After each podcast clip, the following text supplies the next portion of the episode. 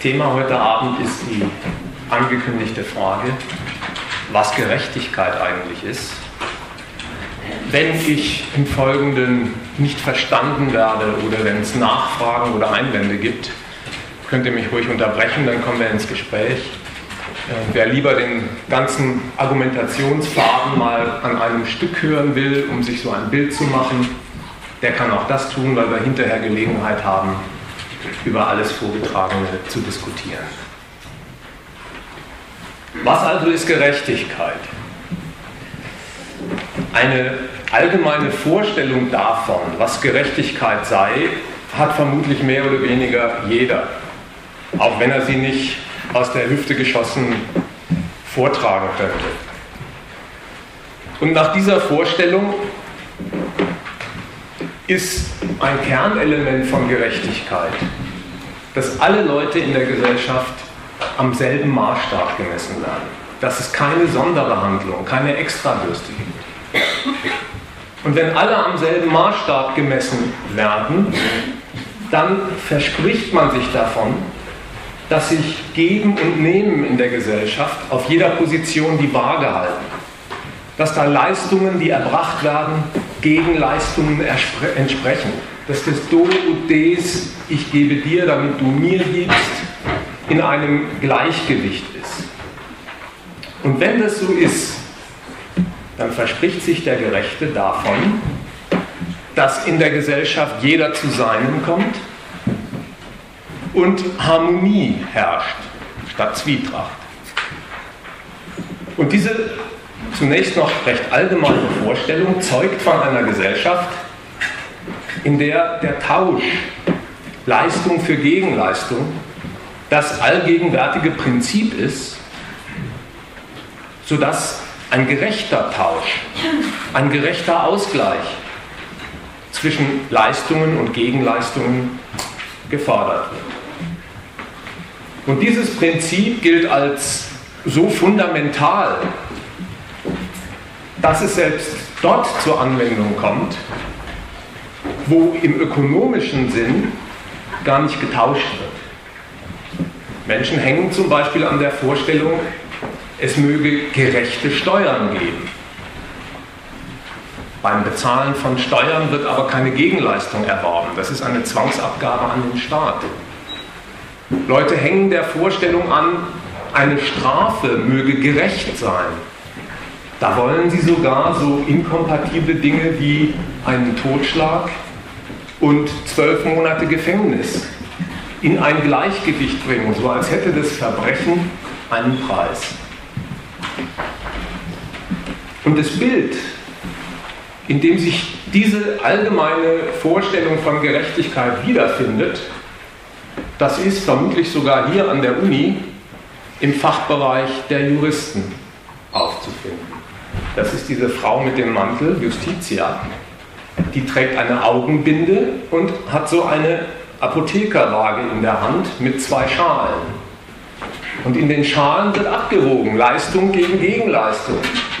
Das soll in einem Gleichgewicht sein. Und dieses Gleichgewicht, diese Entsprechung, die soll von einer überparteilichen Instanz festgestellt werden. Nicht von einem parteilichen Interesse, dem man Schlechtes zutraut. Und für die Überparteilichkeit steht eben die Augenbinde. Ohne Ansehung der beiden Parteien wird abgewogen. Diese Vorstellung von Gerechtigkeit, die ist so allgegenwärtig in unserer Gesellschaft, dass wo immer Menschen aktiv werden und etwas kritisieren oder wo sie auch tätig werden und etwas fordern, das nie gemacht wird, ohne auf Gerechtigkeit zu pochen. Arbeiter finden Managerlöhne, Managergehälter ungerecht.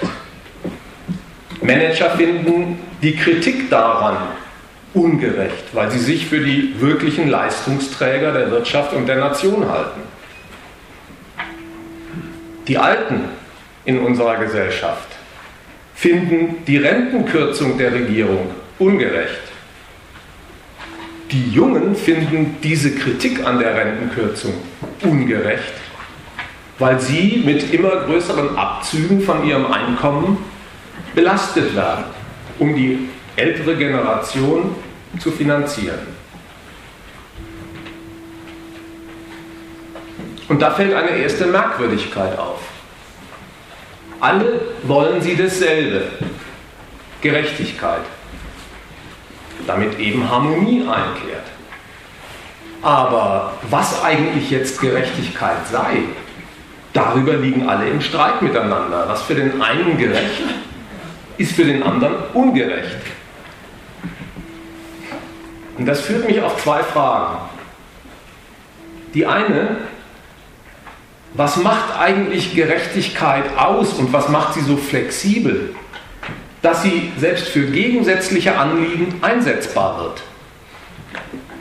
Und was macht sie so attraktiv, dass sie trotzdem keiner missen will, auch wenn man sich nie darüber einig wird, was jetzt eigentlich genau Gerechtigkeit sei. Man hält fest an Gerechtigkeit als herrschendem, als gültigem Prinzip. Darauf lässt man nichts kommen. Und ich habe noch nie jemanden getroffen, der dieses Streits überdrüssig wird und sagt, dann versuchen wir es jetzt mal mit Ungerechtigkeit, wenn man sich schon nie einigen kann, was gerecht ist. Den Fragen will ich im Folgenden mal nachgehen und das will ich in drei kleinen Kapiteln tun. Im ersten will ich einen Blick werfen auf die Leistungsgerechtigkeit in der Wirtschaft. In einem zweiten anschauen, was es mit der Verteilungsgerechtigkeit auf sich hat. Vielleicht auch Bezug nehmen auf diese Aktion, die neulich stattgefunden hat, die Umverteilung der Krisenlasten. Und in einem dritten Kapitel möchte ich noch ein paar grundsätzliche Argumente anbieten zum Prinzip der Gerechtigkeit und seiner Herkunft aus dem Recht einer Tauschgesellschaft. Da gibt es nämlich einige sehr erhellende Argumente von Marx in seiner Kritik des Gotha-Programms. Also zur Leistungsgerechtigkeit. Die Vorstellung, die jeder damit verbindet, heißt, auf jeder Position in dieser Wirtschaft, wo immer jemand tätig ist, da entsprechen sich Leistung, die erbracht wird, und das Einkommen, das erzielt wird. Die Tätigkeiten, die da verrichtet werden in dieser Gesellschaft, die sind sehr verschieden, manchmal sogar disparat. Es gibt Arbeiter, die gehen in die Fabrik und bauen Autos zusammen. Es gibt Manager, die kommandieren diese Arbeit, stellen ein, stellen aus. Es gibt Politiker, die Gesetze machen. Es gibt Professoren, die Vorlesungen halten. Und der, Bilderbuch, der Bilderbogen, der ließe sich noch viel weiter aufspannen.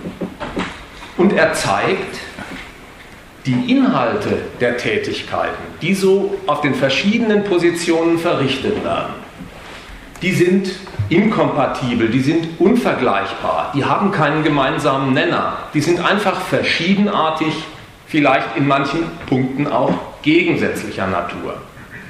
Man könnte nicht sagen, es handelt sich eben immer um dasselbe. Es wird Leistung erbracht, davon aber unterschiedlich viel.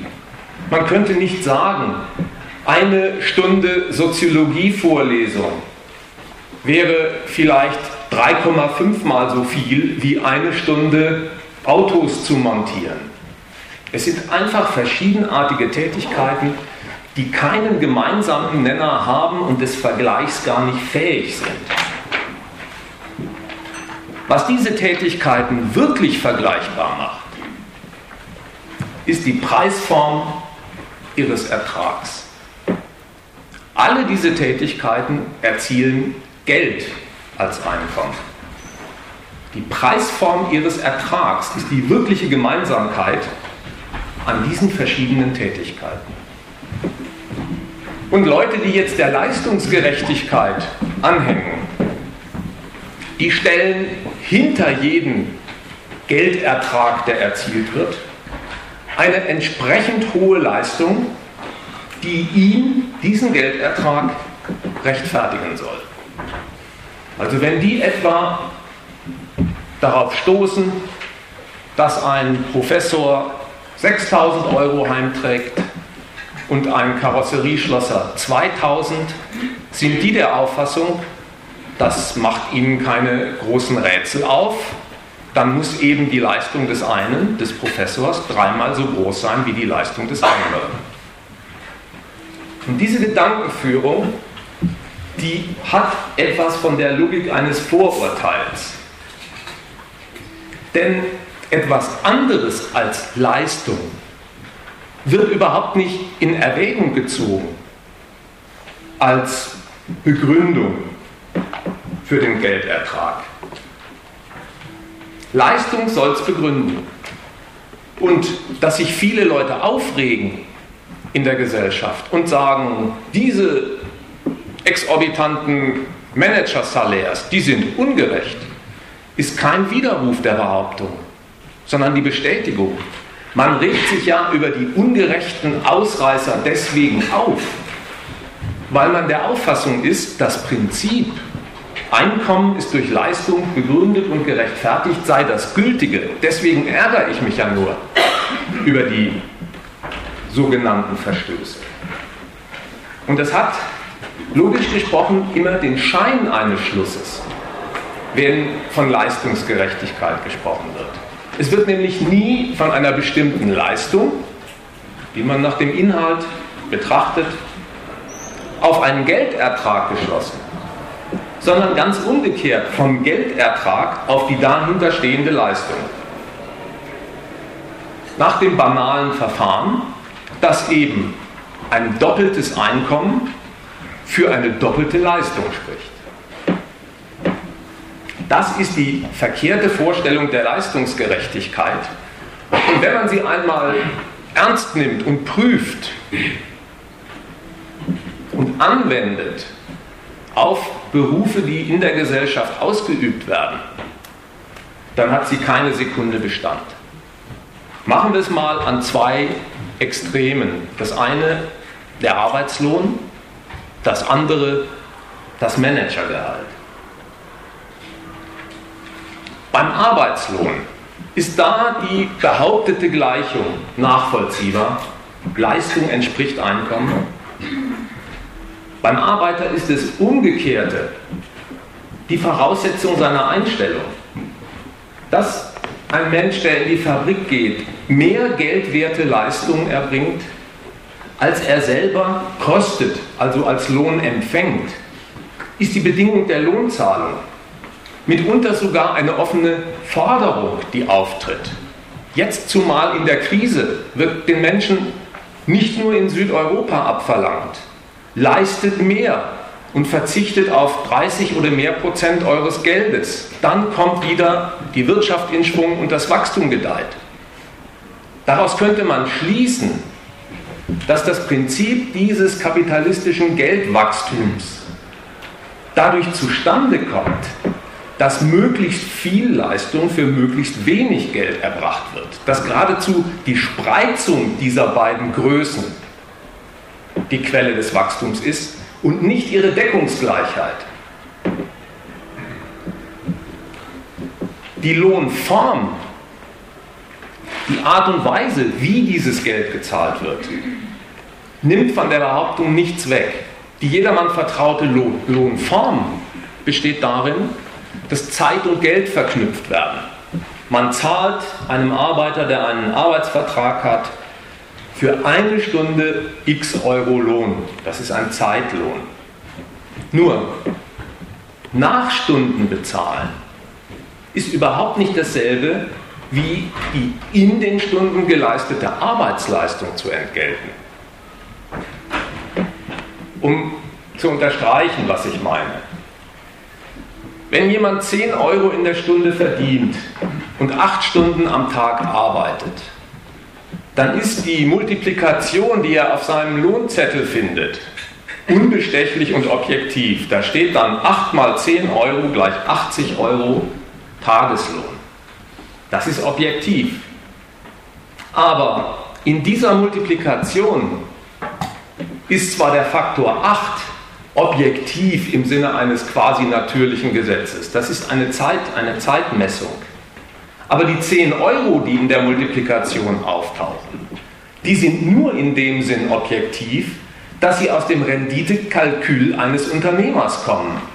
Ich zahle so viel pro Stunde, dass das, was in dieser Stunde durch den Arbeiter hergestellt wird, auf dem Markt einen Geldertrag beim Verkauf erlöst, sodass der Überschuss, für den der Betrieb überhaupt nur Leute einstellt, auch zustande kommt.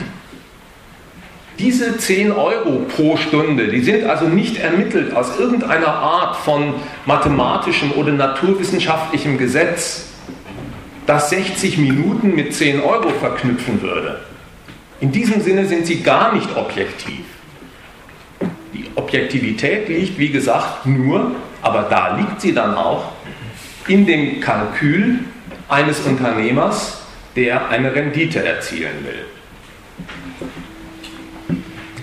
Dennoch hält sich der Schein der Leistungsgerechtigkeit hartnäckig und ein Moment davon, warum das so ist, liegt in der Lohndifferenzierung, die es gibt. Und die gibt es wirklich. Es wird je nach Position, in dem ein Mensch in einem Betrieb, entweder in der Werkhalle oder in der Buchhaltung oder im Büro tätig wird, gestaffelt bezahlt, unterschiedlich viel, ob pro Stunde oder pro Monat.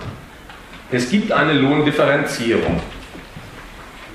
Warum eigentlich? Denn wenn ein Unternehmen Leute dafür einstellt, aus ihrer Leistung mehr Geldertrag herauszuschlagen, als er für sie aufwendet, dann könnte man doch vielleicht auch annehmen, dass er allen so wenig wie möglich zahlt. Warum kriegen einige mehr?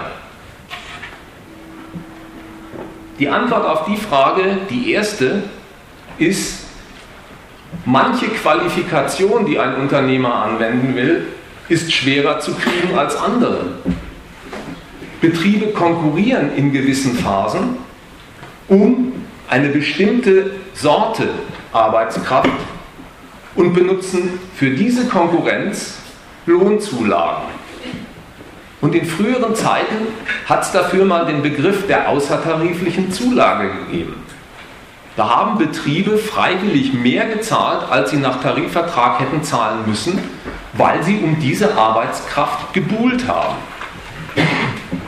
Wenn dann der technische Fortschritt in den Betrieben, da wird mit neuen Maschinen produziert und rationalisiert, etliches an Qualifikationen und Fähigkeiten überflüssig macht, oder wenn qualifizierte Arbeitskräfte aus dem Ausland zugeführt werden, wie etwa die IT-Fachleute aus Bangalore, aus Indien, dann dreht es auch die Sache zurück.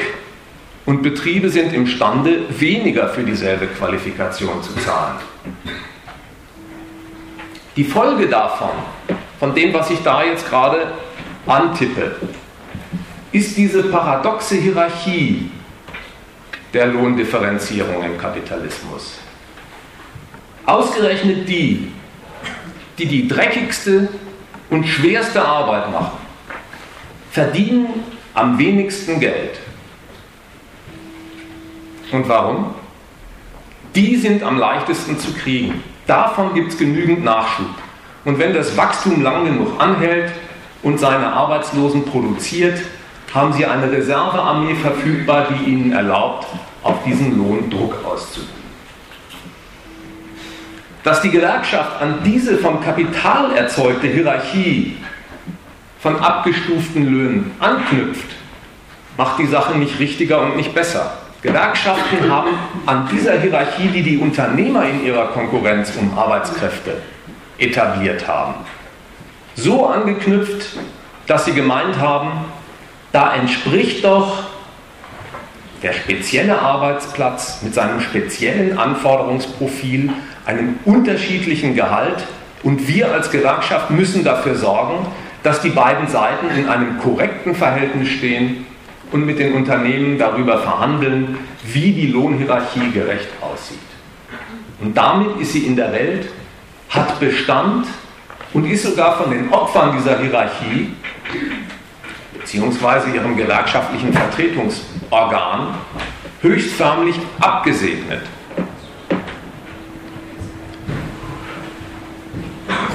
Nehmen wir das andere Extrem, das Manager-Salär. Gilt da vielleicht, was für den Arbeiter unsinnig ist, Leistung bestimmt Einkommen? Da gilt es auch nicht.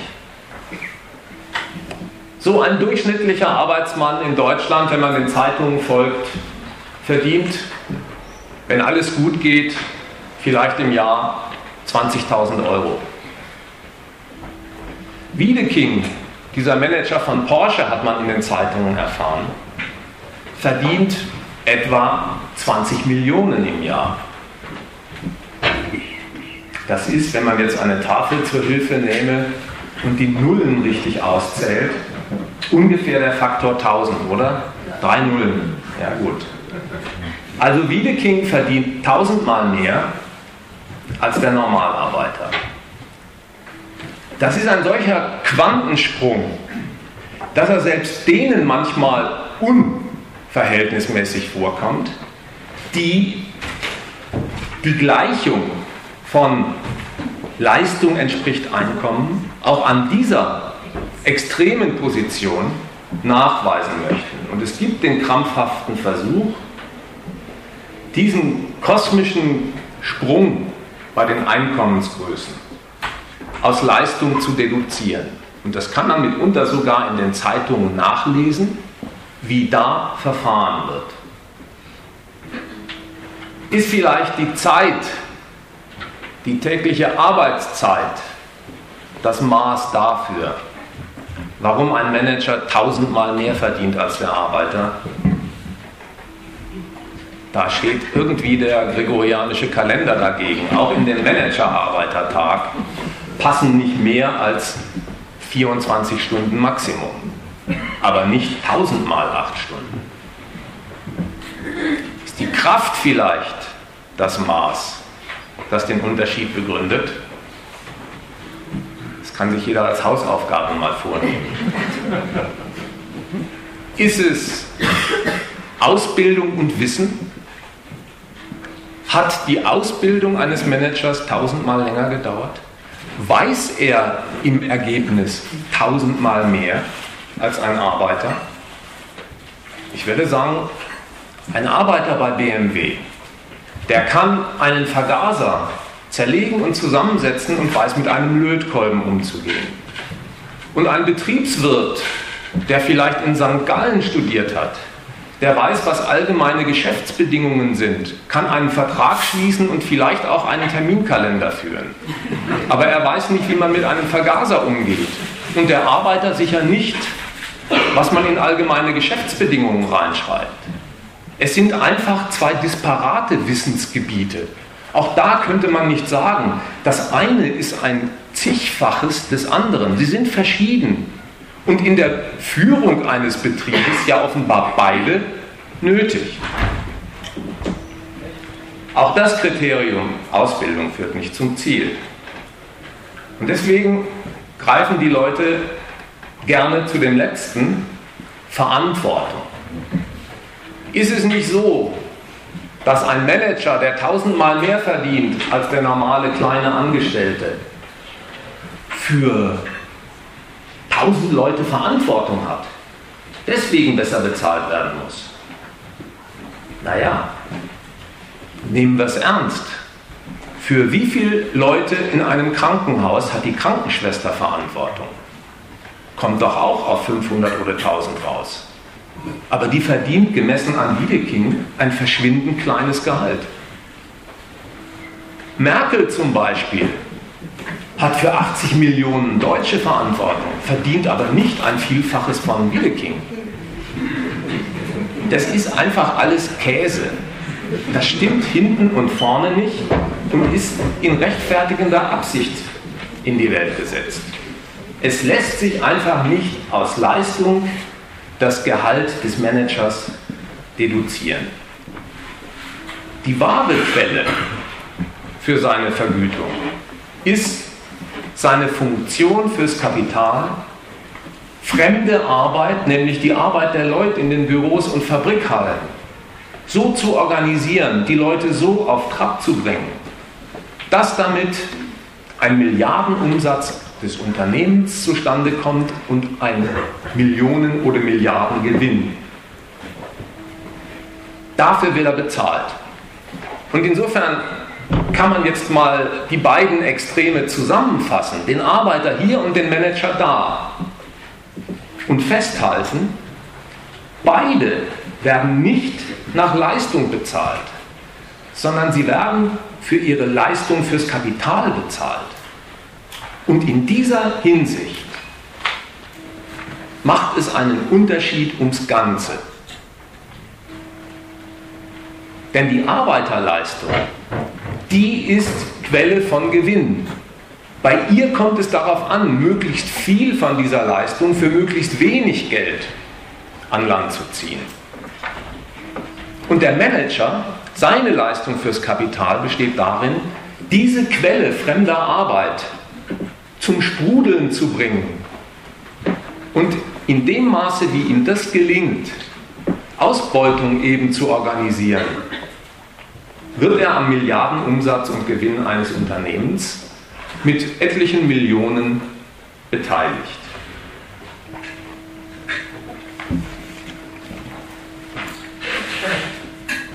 Also weder auf die eine noch die andere Position lässt sich diese Theorie von der, von der Leistungsgerechtigkeit wirklich anwenden mit triftigen Gründen.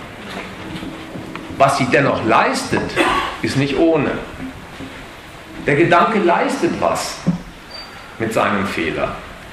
Er schafft es nämlich, diesen Gegensatz zwischen ökonomischen Figuren, dort die arbeitende Menschheit, dort die Unternehmerschaft, das Kapital mit den Funktionären, die diese Arbeit kommandieren, die schaffen es, dieses Gegeneinander in der Wirtschaft darzustellen mit Hilfe der Vorstellung der Leistungsgerechtigkeit, als würde es sich um ein funktionelles Zusammenwirken, ein Miteinanderhandeln, in dem jeder dasselbe tut, Leistung zu erbringen, davon unterschiedlich viel, sodass im Ergebnis auch unterschiedlich viel bezahlt wird.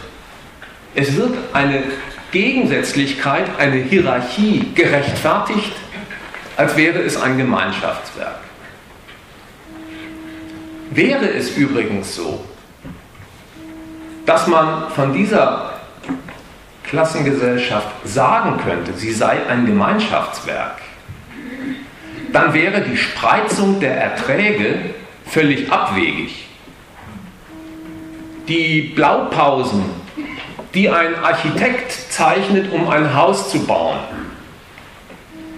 die sind genauso notwendig wie die Tätigkeit eines Maurers, der nach so einer Blaupause die Steine aufeinander legt und das Haus wirklich macht. Notwendig sind beide Tätigkeiten. Ohne eine der beiden geht es nicht. Und daraus würde nie folgen, sie unterschiedlich hoch zu entgelten. Zweites Kapitel. Die Verteilungsgerechtigkeit.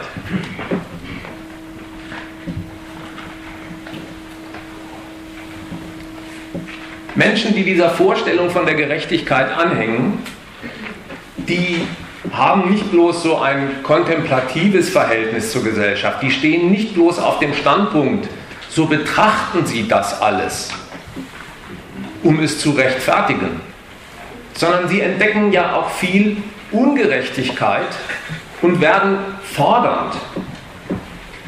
Gerechtigkeit ist nicht nur eine falsche Betrachtung dieser Welt der Wirtschaft, sondern sie ist auch Berufungstitel und Legitimation von Forderungen Geschädigter. Es ist zum Beispiel üblich, dass Beschwerde geführt wird darüber, dass der Frauenlohn kleiner ist als der Männerlohn bei gleicher Arbeit. Und dann wird gepocht auf Angleichung im Namen der gerechten Entlohnung, der Leistungsgerechtigkeit. Es ist bis heute üblich, dass darüber geklagt wird, dass der Ostlohn also der Lohn in den neuen Bundesländern, in Brandenburg, Thüringen, Mecklenburg und so weiter, dass der Ostlohn kleiner ist als der Westlohn. Und gefordert wird im Namen der Gerechtigkeit, der Leistungsgerechtigkeit, Angleichung. Das, möchte ich sagen, ist ein ganz schlechter Weg, den man beschreitet, wenn man etwas für die Besserung seiner Lage tun will. Warum? Jemand, der sich aufbaut, der sich ja auch Mühe gibt und aktiv wird, der also Gerechtigkeit einfordert, der tut das zunächst einmal, weil er sich und sein Interesse geschädigt sieht. Es mangelt ihm an Mitteln. Das ist der Maßstab. Für ihn und sein Bedürfnis sind die Mittel, die er hat, unzureichend. Wer jetzt diese Schiene betritt, Frauenlohn, kleiner Männerlohn, Ostlohn, kleiner Westlohn, der geht von diesem Maßstab weg und rückt ihn in einen Vergleich mit anderen. Ich beklage nicht mehr, dass die Mittel, die ich habe, für mein Interesse nicht reichen, sondern ich beklage die Differenz der Mittel zu den Mitteln, die andere haben. Dafür gibt es auch einen eigenen Namen. Leute, die so gedanklich operieren, die beklagen nicht mehr ihren Schaden, sondern ihre Benachteiligung. Die sagen nicht mehr, das, was ich zum Leben habe, reicht nicht, das möchte ich ändern, sondern sie beklagen, ich habe weniger als der andere. Das ist ein ganz gefährliches Argument. Denn wenn die Differenz der Mittel zum anderen das Beklagte, das Inkriminierte ist, dann verschwindet der ganze Grund der Klage, wenn ich den Nebenmann schlechter stelle. Ja, wenn ich dem anderen ebenfalls etwas wegnehme, dann ist die Differenz verschwunden und der ganze Grund meiner Beschwerde hinfällig. Und das ist jetzt nicht bloß eine quasi theoretische Reflexion von mir. So werden die Leute abserviert die im Namen der Gerechtigkeit Geld verlangen. Wie denn? Die Leute mögen in den neuen Bundesländern, in Brandenburg sagen, der Ostlohn ist schlechter als der Westlohn. Und wisst ihr, wie die Leute aus dem Sattel gehoben werden? Schau mal nach Rumänien. Da verdienen sie ein Viertel oder ein Zehntel vom Ostlohn. Nimm doch den Vergleich. Da bist du gut bedient. Das ist eine falsche gedankliche Übung, die ist so verbreitet, universell, dass man sie selbst schon bei den Knirpsen betrachten kann, weil sie es offenbar bei ihren Alten, bei den Eltern abgekupfert haben. Man muss sich einmal vor eine Eisdiele stellen mit zwei Zwergen. Der eine hat in seiner Eistüte eine Kugel und der andere hat zwei Kugeln. Man könnte darauf wetten, dass der eine sofort sagt, ich habe weniger als der andere und das ist ungerecht. Und diesem Zwerg möchte ich mal sagen, das ist schlecht, wie du argumentierst. Denn es ist doch so, entweder diese Kugel reicht heute, unwahrscheinlicher Fall. Aber vielleicht ist es ja auch so, dass drei Kugeln das Passende wären. Warum vergleichst du dich mit dem Nachbarn? Man kommt auf ein völlig falsches Gleis und die Eltern an denen das Verhalten abgekupfert ist, haben natürlich denselben Dreh parat, der auch in der großen Arbeitswelt angewandt wird. Sie nehmen dem anderen die zweite Eiskugel weg und schon ist Ruhe im Schach. Ganz schlechtes Verfahren ist das. Wer also in diesem Sinne fordernd im Namen der Gerechtigkeit tätig wird, der kommt nie wirklich auf einen grünen Zweig und ein Eingeständnis davon, dass das in unserer Gesellschaft das Übliche ist, ist die Gerechtigkeit in ihrer zweiten Fassung, die Verteilungsgerechtigkeit. Auch das gibt es ja noch. Es ist vor einigen Wochen der alljährliche Armuts- und Reichtumsbericht der Regierung veröffentlicht worden. Und in diesem Bericht haben wir gelernt, wie schon seit 50 Jahren oder länger, wird darüber Klage geführt, die Schere zwischen arm und reich öffnet sich weiter.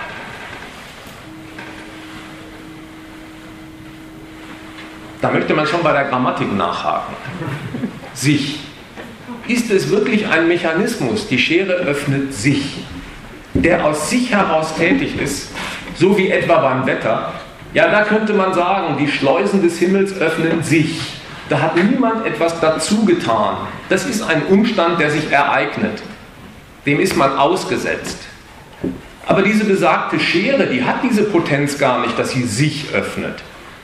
Da sind die Reichen, die Unternehmer in dieser Gesellschaft, die das Wachstum ihres Unternehmens voranbringen, mit dem natürlich auch ihre eigenen Einkommen wachsen.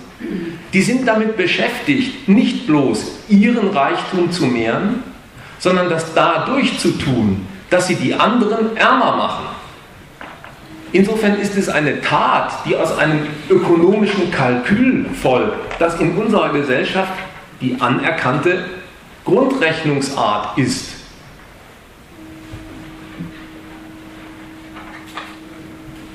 Die aber, die diese Schere beklagen, die sich öffnet, die nehmen das, wie wenn es eine Lage wäre, die keine Ursache hat. Die trennen Lage und Ursache vollständig voneinander. Fragen auch nicht, woher kommt das denn, dass die Schere wieder weiter aufgeht. Denn würde man auf diese Frage antworten, richtig oder falsch, egal, man würde ja zu einer Ursache fortschreiten, damit die Schere das künftig nicht immer so weiter tut.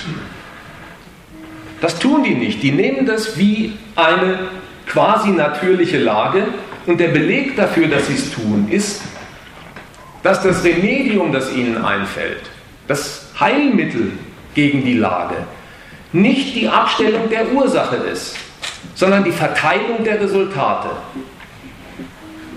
Umverteilung fordern sie.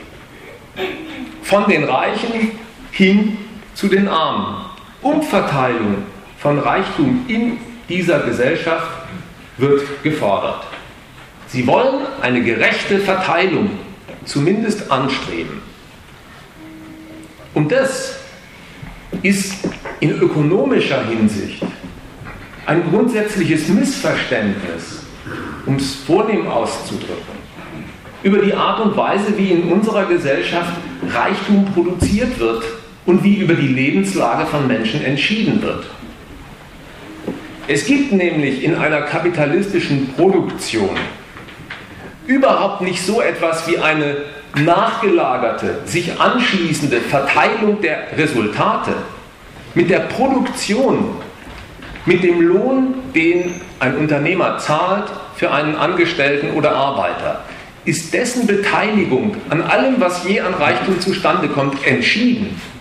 Es ist ja gar nicht wahr, dass das, was der Ausstoß der Fabriken ist, nach einer Woche, nach einem Monat, nach einem Jahr, in irgendeine omnipräsente Lagerhalle verfrachtet würde, um dann nach Abschluss der Produktion auf die Gesellschaftsmitglieder zu verteilen. Mit der Kalkulation des Betriebs, mit der Bezahlung, die er sich aus seiner Renditekalkulation herausrechnet, ist alles entschieden.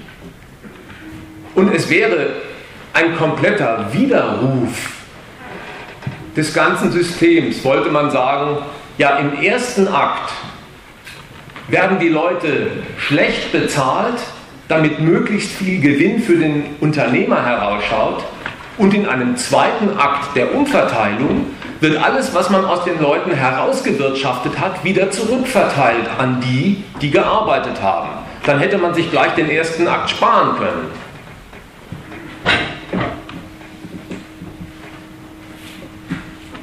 Auf die Spitze getrieben haben diese Überlegung der Verteilungsgerechtigkeit die Aktionisten des Umverteilens, fair mit A-I-R groß geschrieben, ja. Die waren der Auffassung, in der Krise müssen die Armen mehr Krisenlasten tragen als die Reichen. Das geht so nicht und wir fordern vom Sozialstaat, eine faire Lastenverteilung. Und das würde im Übrigen auch dazu taugen, die Krise besser zu bekämpfen. Und das wäre eine gelebte Solidarität. So etwa haben die Aufrufe funktioniert von Attac, von den Gewerkschaften, der Linkspartei und anderen. Ist es eine vernünftige Aktion, Umverteilung? Ich hätte in mehrerer Hinsicht Bedenken anzumelden. Im ersten Akt der Finanzkrise, über deren Ursachen ich jetzt gar nichts sagen will, im ersten Akt dieser Finanzkrise sind die Unternehmen dazu übergegangen, ihre Gewinne zu retten, so gut es geht in dieser krisenhaften Lage, wo der Markt schrumpft und Kredite ausbleiben. Sie sind dazu übergegangen, ihre Gewinne möglichst zu retten, indem sie Mitarbeiter entlassen, Löhne senken oder beides tun. Die sichern ihre Gewinne so gut es geht indem sie die Lasten auf die Angestellten abwälzen. Zweiter Akt. Was ist die Folge davon? Ja, die Schlange vor den Wohngeldämtern, die Schlange vor den AGs, wo man Hartz IV beantragt, die wird lang und länger. Und was sagt der Staat dazu? Ja, er will nicht, dass die sozialen Lasten wegen Krise in seinen Kassen durchschlagen. Es wird also gekürzt, unter neuen Bedingungen gezahlt. In manchen Städten im Ruhrgebiet werden die Bibliotheken und die Schwimmbäder geschlossen und die Beleuchtung nachts abgestellt. Das ist einfach so, das kann man mittlerweile den Zeitungen entnehmen. Jetzt haben wir also erstens die Betriebe, die zur Rettung ihres Gewinns die Leute entweder feuern oder im Lohn kürzen oder beides. Zweitens einen Staat, der sich diese Sozialhilfefälle nichts kosten lassen will und kürzt. Und drittens kommt jetzt eine Bewegung Umverteilung, die die Opfer anspricht, die sich ins Benehmen setzen sollen mit den beiden Tätern aus der ersten Reihe. Die sollen sich mit Unternehmen wie Politikern an einen Tisch setzen und um das rechte Maß des Schadens feilschen, den sie bereit wären auf sich zu nehmen. Sie fordern eine Reichensteuer, sodass wenigstens ein Stückchen Belastung der Reichen den Armen die Gewissheit gibt, alle sind beteiligt. Da ist der Standpunkt nicht mehr, dass jemand mit dem Pochen auf Gerechtigkeit seine Lage aufbessern will, sondern hier ist der Standpunkt dazu fortgedient, dass es mit dem Argument Gerechtigkeit um die Verteilung des Schadens geht, den man hinzunehmen bereit ist. Daraus kann also überhaupt kein materieller Vorteil für die armen Leute werden. Die bekommen ja auch, selbst wenn einmal eine Reichensteuer eingeführt würde, dieses Geld gar nicht in ihre Finger. Das landet beim Staat. Dennoch fühlen sich Leute, die sich dieser Aktion zugetan wissen, gut bedient. Aber der Dienst kann nicht in dem materiellen Ertrag liegen. Er liegt vielmehr in etwas Ideellem, in etwas Geistigem. Die finden ihr Gerechtigkeitsempfinden gut bedient. So sagen sie ja auch. Wenn auch die Reichen ein paar Euros beisteuern müssten über eine Steuer, dann Hätten wir das Gefühl, alle tragen etwas bei zur Bewältigung der Krise und das würde die Sache für uns nicht nur hinnehmbar machen, sondern zu einem positiven Erlebnis, Solidarität. Da ist Gerechtigkeit nicht mehr ein wie auch immer geartetes falsches Mittel, eine falsche Begründung fürs Interesse. Da ist Gerechtigkeit selbst die Empfindung von Gerechtigkeit das Interesse.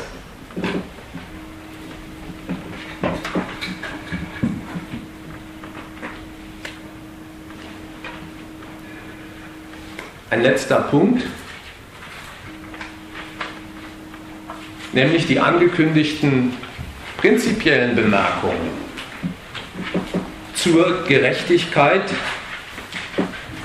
und ihrer Herkunft aus dem Recht einer Tauschgesellschaft. Die Vorstellung, die ich zu Beginn aufgerufen habe, besagt ja im Kern, Gerechtigkeit heißt, alle am selben Maßstab messen. Gleichbehandlung gilt als Gütesiegel. Zunächst ein noch logischer Einwand. Gleichbehandeln ist überhaupt nicht dasselbe wie gut behandeln. Man kann auch alle einen Kopf kürzer machen. Das ist auch gleichbehandelnd. Das muss man sich auch mal vor Augen führen. Der Wohlklang, gleichbehandeln ist gut, der ist durch den Begriff gar nicht gedeckt. Gleichbehandeln ist nicht dasselbe wie gut behandeln. Der Marx hat sogar darauf hingewiesen, es mal nachlesen mag, soll in die Kritik des Gothaer Programms gucken. MEW 19, da steht das drin. Der Marx hat gemeint, Gleichbehandlung ist immer auch Ungleichbehandlung. Die damaligen Sozialisten, die haben im Gothaer Programm eine Forderung ausgeschmückt, ein gerechter Lohn für ein gerechtes Tagwerk. Das hat der Marx gelesen und hat sich darüber geärgert und ihnen einen Brandbrief geschrieben und hat diese Forderung in Grund und Boden niedergemacht. Ich lese euch mal einen kleinen Passus vor aus dieser Kritik. Also es geht um diese Forderung, ein gerechter Lohn für ein gerechtes Tagwerk. Das Recht der Produzenten ist ihren Arbeitslieferungen proportionell. Die Gleichheit besteht darin, dass an gleichem Maßstab der Arbeit gemessen wird. Der eine ist aber physisch oder geistig dem anderen überlegen, liefert also in derselben Zeit mehr Arbeit oder kann während mehr Zeit arbeiten. Das Recht kann seiner Natur nach nur in Anwendung von gleichem Maßstab bestehen. Aber die ungleichen Individuen, und sie wären nicht verschiedene Individuen, wenn sie nicht ungleiche wären, sind nur an gleichem Maßstab messbar, soweit man sie unter einen gleichen Gesichtspunkt bringt, also von allem anderen absieht. Vielleicht kommt einem die Sprache etwas altertümlich vor und es ist ja vielleicht auch nicht beim Zuhören, wenn ich das verlese, nachvollziehbar, so ohne weiteres. Aber was der Gedanke im Kern ist, ist sehr leicht nachvollziehbar. Gleicher Lohn für gleiche Arbeit, sagt Marx. Diese Gleichbehandlung, die da eingeklagt wird, die ist immer zugleich Ungleichbehandlung. Denn für den Kleinen und Schwachen ist dieselbe Leistung viel anstrengender, mühseliger als für den großen Starken. Wenn ich aber den Ertrag, den ich ihm gebe, an der Leistung bemesse, dann habe ich etwas sehr Ungleiches gleich entgolten. Anderer Gesichtspunkt, der da vorkommt. Es gibt Singles, die arbeiten für sich und ihren Hausstand. Es gibt Familienväter mit Kind, wenn jetzt ein Familienvater für seine Arbeit den gleichen Ertrag erzielt wie der Alleinstehende, dann ist dieser gleiche Ertrag für die Lebensführung beider etwas sehr Ungleiches. Der eine zehrt ihn für sich auf, der andere muss noch andere hungrige Mäuler damit durchbringen. Darauf wollte Marx hinweisen und sagen, das kommt daher, dass Gleichbehandlung eine Abstraktion vom Individuum ist. Wenn ich Gleichbehandlung fordere, dann muss ich einen Gesichtspunkt sagen, unter dem ich Individuen als gleiche ansehe. Denn von Haus aus, schaut euch um, sind sie ungleich. Nach Form und Farbe, Größe, Gewicht, auch nach ihrer beruflichen Tätigkeit. Ungleich, in jeder Hinsicht ungleich sie überhaupt als gleiche zu behandeln, verlangt einen Gesichtspunkt herauszugreifen, unter dem ich sie gleich sehe und von allem anderen abzusehen. In diesem Fall ist der Gesichtspunkt, ich betrachte alle Individuen als Leistungsverausgabungsmaschinen. Ich betrachte nur das, wie viel Leistung bringt eine Stunde dieses Individuums hervor. Das soll der Maßstab der Gleichbehandlung sein und dieser Leistung ordne ich dann den gleichen Geldbetrag zu. wie es die Forderung verlangt. Aber das ist eine Abstraktion von allen anderen Bestimmungen des Individuums und ich habe sie aufgezeigt. Für den Kleinen ist derselbe Ertrag die Bezahlung für eine viel größere Mühsal, die ihn die Arbeit kostet. Für den Kinderreichen viel weniger tauglich. Sodass man an diesen Bemerkungen sehen könnte, das Einfordern der Gerechtigkeit, der Gleichbehandlung, das ist einfach kein vernünftiges Mittel des Interesses. Gleichbehandlung ist nicht nur immer gleich Ungleichbehandlung, sie ist einfach kein vernünftiges Mittel des Interesses. Wollen wir uns wirklich zum Knecht dieser Kategorie machen, Gleichbehandlung, und Alte, Kinder, Kranke kriegen nichts zu essen, weil sie nicht leisten? Da will man doch lieber das Interesse bedienen, statt sich diesen Maßstab zu eigen machen. Anderes Beispiel, wo man das greifen kann, dass Gleichbehandlung kein taugliches Mittel des Interesses ist. Die Schule. Da treten Kinder mit sehr ungleichen Voraussetzungen in ihrem Wissensbestand an. Je nach Elternhaus. Manche kommen von Zahnarztfamilien, andere mehr aus Hartz-IV-Familien. Die schulische Gleichbehandlung, allen in derselben Zeit dasselbe Pensum aufzuerlegen, führt notwendig dazu, dass manche mehr kapieren, andere weniger kapieren. Und wenn das benotet wird, hat man die guten Noten neben den schlechten Noten stehen. Wenn man wirklich möchte, dass alle Menschen das Wissen gleichermaßen erwerben, das eine Gesellschaft zu bieten hat. Und diese Menschen treten mit unterschiedlichen Voraussetzungen an, nach sozialer Herkunft, vielleicht auch nach Auffassungsgabe. Dann wäre Ungleichbehandlung der passende Modus. Dann müsste man denen, die langsamer sind, die weniger Voraussetzungen bieten, die mehr Schwierigkeiten haben, mehr Zeit und Raum einräumen als den anderen.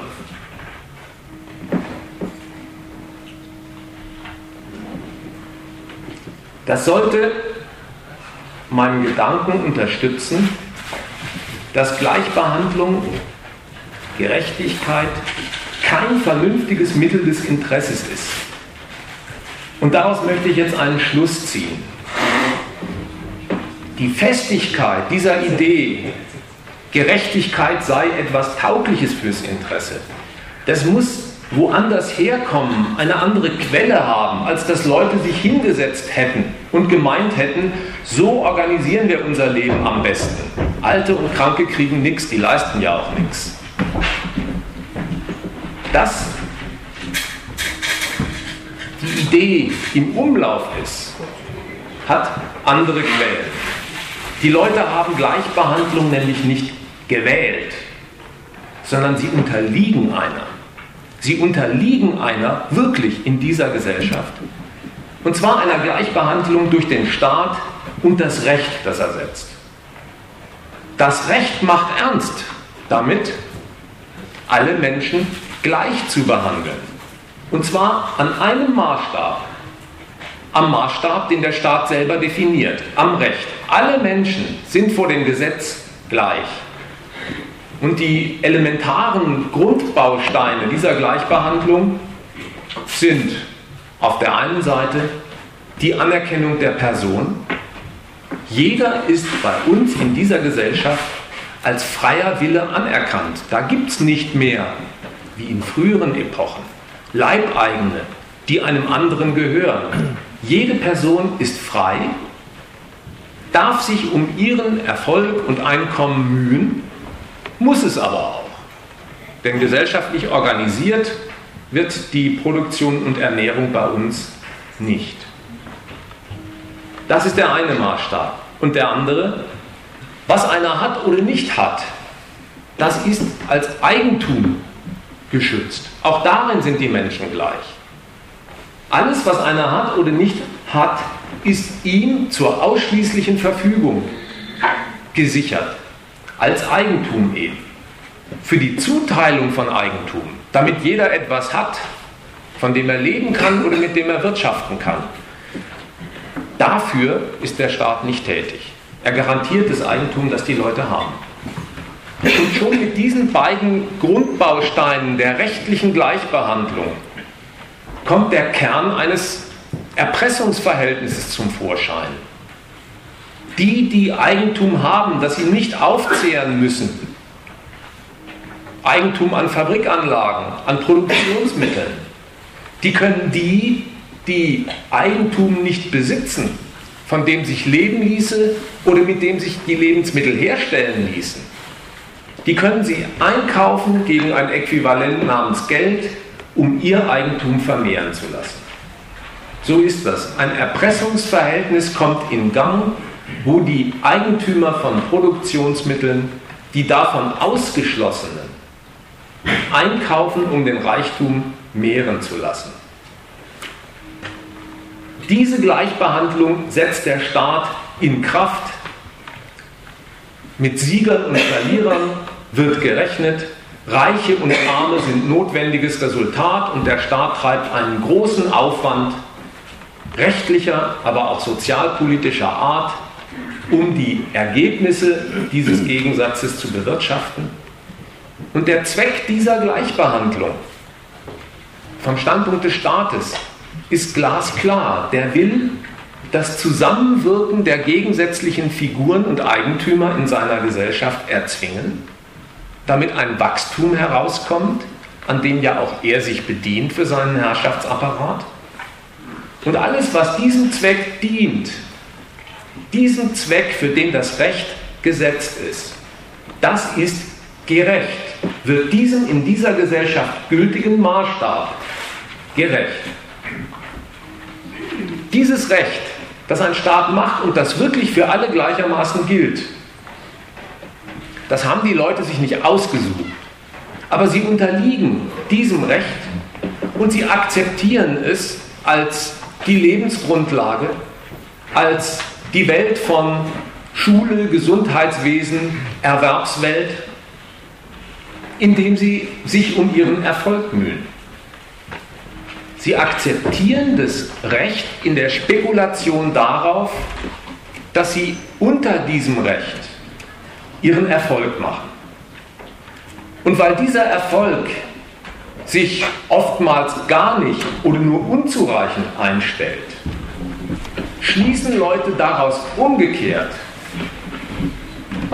wenn der Nutzen, dessen wegen ich das Recht akzeptiert habe, sich nicht einstellt, dann muss es daher kommen, dass das Recht dieser seiner eigenen Bestimmung entgegengestanden ist, dass es von sich selber und der ihm zugedachten Bestimmung abgewichen ist, also unrecht geworden ist.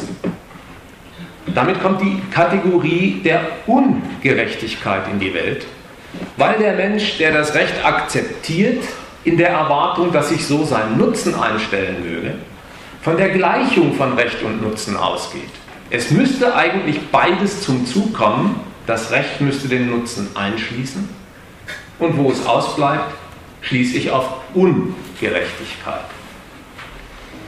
Es ist merkwürdig, was diese Kategorie für einen schillernden Inhalt hat.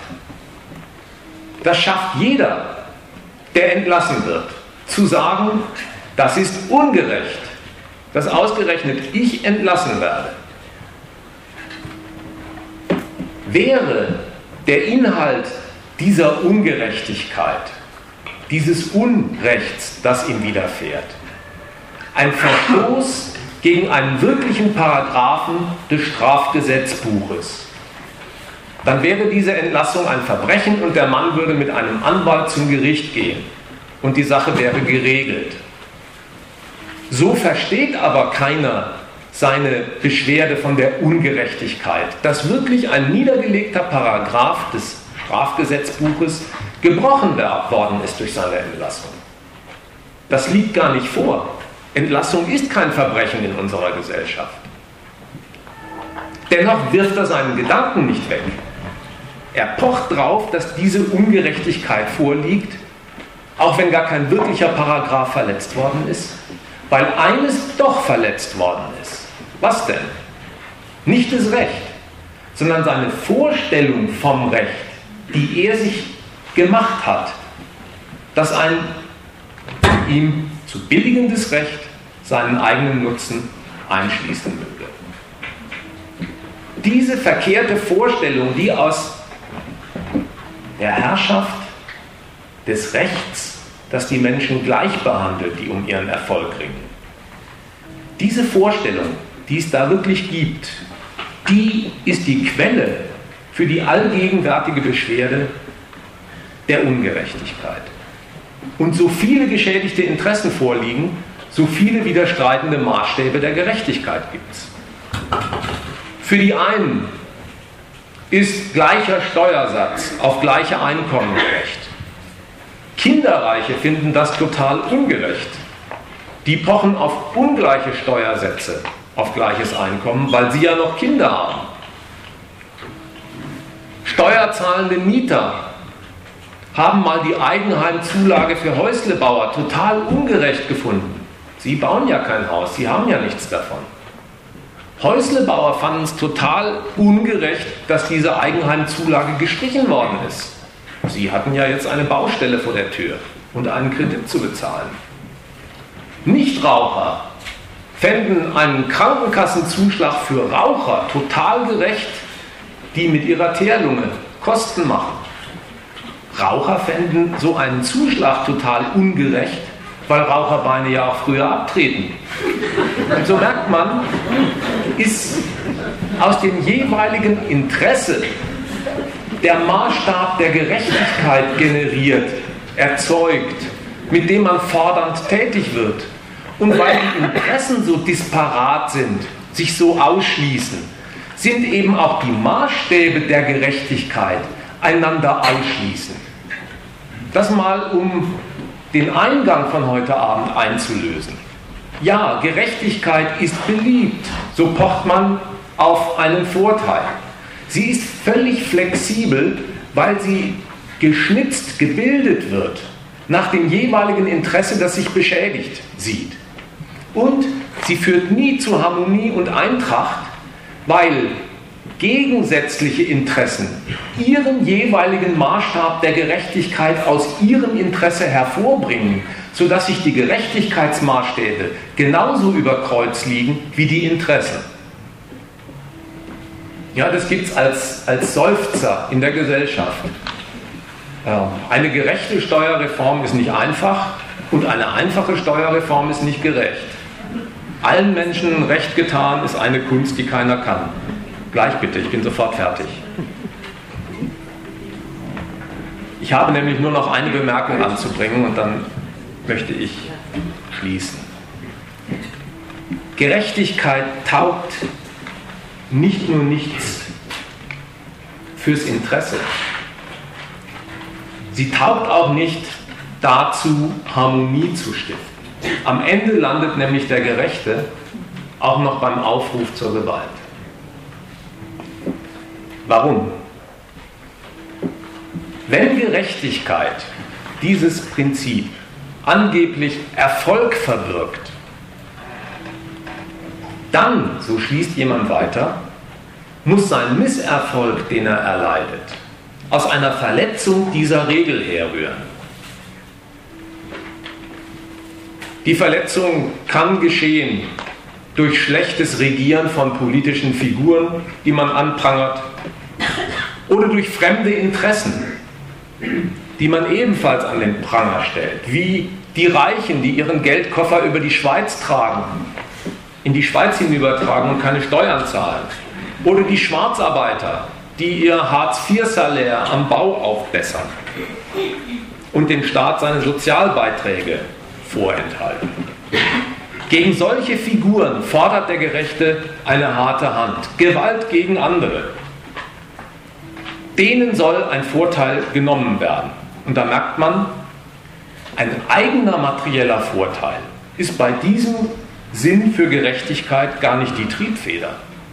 Die, die jetzt Gerechtigkeit schreien, gegen die Schwarzarbeiter oder gegen die Steuerflüchtlinge, die wollen gar nicht ihre eigene materielle, materielle Lage bessern oder ein Opfer abwehren, sondern die wollen die Opfer honoriert kriegen, die sie selber auf sich genommen haben.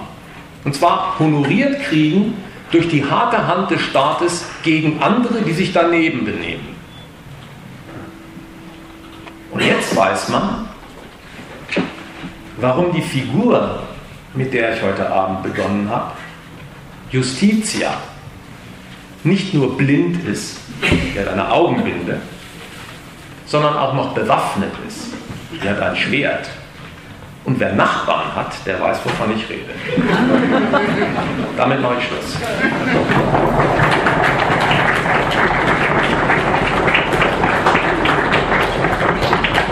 Hier gab es ja gleich eine Intervention. Ja. Die Frage wäre jetzt, muss man Recht und Gerechtigkeit nicht im, im Naturkontext sehen, dass es eine Art Entwicklungsprozess ist, der sich über Jahre, Millionen entwickelt hat. Das soziale Prinzip, das einfach als sinnvoll gezeigt hat, wie zum Beispiel Neandertaler und Homo sapiens, der Neandertaler weit entwickelt, also ist ausgestorben und so weiter, entwickelt sich das auch immer mehr, weil es einfach sinnvoll ist, dass die Menschen eben ein moralisches Konzept haben, zusammenzuleben und damit sich gegenüber der Umwelt zu behaupten. Dass daher doch der Recht- und Gerechtigkeitsgedanke eigentlich herkommt. Das doch der Hintergrund ist und das doch ein ist und das der Ausgangspunkt ist, warum es überhaupt Recht und Gerechtigkeit gibt. Und, äh, und da muss man dann auch rumfallen muss. Es gibt immer einen Widerstreit zwischen dem Naturprinzip der Stärke des Sichtverschränkers Interessensfreiheit und eben diesem Prinzip der Gerechtigkeit, damit man eben als Gesamtheit eben die Natur behaupten kann. Das ist so eigentlich der Hintergrund äh, zwischen von Recht und Gerechtigkeit. Aus meiner Sicht jetzt.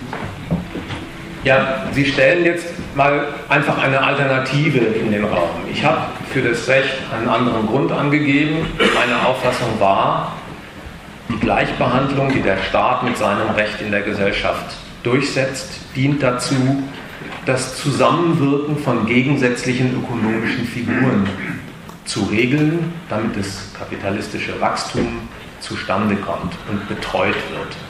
Sie haben jetzt eine andere Theorie dagegen gestellt und auf die lange historische Entwicklung hingewiesen. Aber wie lang auch immer die historische Entwicklung von etwas gewesen sein mag, das kann ja nicht über die Qualität und Güte der Sache entscheiden. Also etwas ist nicht deswegen gut, weil es lange gedauert hat. Meinst du dauernd Widerstreit praktisch? Es ist dauernd in Bewegung und muss dauernd dagegen gekämpft werden. Zum Beispiel, als wir von dem Menja Bau hört, dass der inzwischen Milliardenvermögen in seiner Familie auf die Seite gebracht hat und munter andere Parteimitglieder in China starten lässt und eben dann anklagt. Aber er selbst oben stimmt noch vorne oben drauf bis jetzt. Das sind so alles Sachen, äh, da ist einiges noch, noch zu machen eigentlich. Ne? Es gibt viel zu tun praktisch. China. Aber es fällt auf, dass die Beispiele ja, dieses stammt jetzt vielleicht nicht zufällig, aber aus China, aber dass die Beispiele, dass es dort um Gelderwerb gibt, geht, dass es dort zwischen Leuten, die Geld erwerben und verdienen müssen, Gegensätze gibt, dass die allesamt nichts mit dem Kampf des Menschen und der Natur zu tun haben, sondern einer Wirtschaftsweise angehören, in der es Gegensätze gibt zwischen Mietern und Vermietern, zwischen Käufern und Verkäufern, wo gar nicht der Mensch einer Natur gegenübersteht, sondern seinesgleichen und die ökonomischen Mittel, die diese Menschen in diesem Vergleich aufbieten, sie in einen Gegensatz bringen. Die bloße Frage, ob in unserer Gesellschaft ein Mensch ein Dach über dem Kopf hat, entscheidet sich nicht mehr daran, ob man genug Höhlen bauen kann und die Natur dafür einen passenden Baustofffeil bietet, sondern die entscheidet sich daran, ob ein Vermieter der Eigentümer von vorhandenem Wohnraum ist, diesen Wohnraum gegen Geld an Mieter überlässt, die zur Zahlung dieser Miete vielleicht nicht oder nicht in Gänze fähig sind, weil sie das Einkommen nicht erwerben. Diese Gegensätze sind weit davon entfernt, dass sie aus dem Verhältnis von Mensch zu Natur stammen würden, sondern hier wird zwischen zwei Menschen, wenn man so will, ein Gegensatz im Mietrecht geregelt, der gar nicht aus ihrer menschlichen Natur rührt, sondern aus dem Geld, aus dem Eigentum, das sie in dieser Gesellschaft als die verbindliche Größe erwerben und mit der sie im Gegensatz stehen. Der Vermieter will für das Dach über dem Kopf so viel wie möglich erzielen. Der Mieter, der sein Geld sauer verdient, so wenig wie möglich.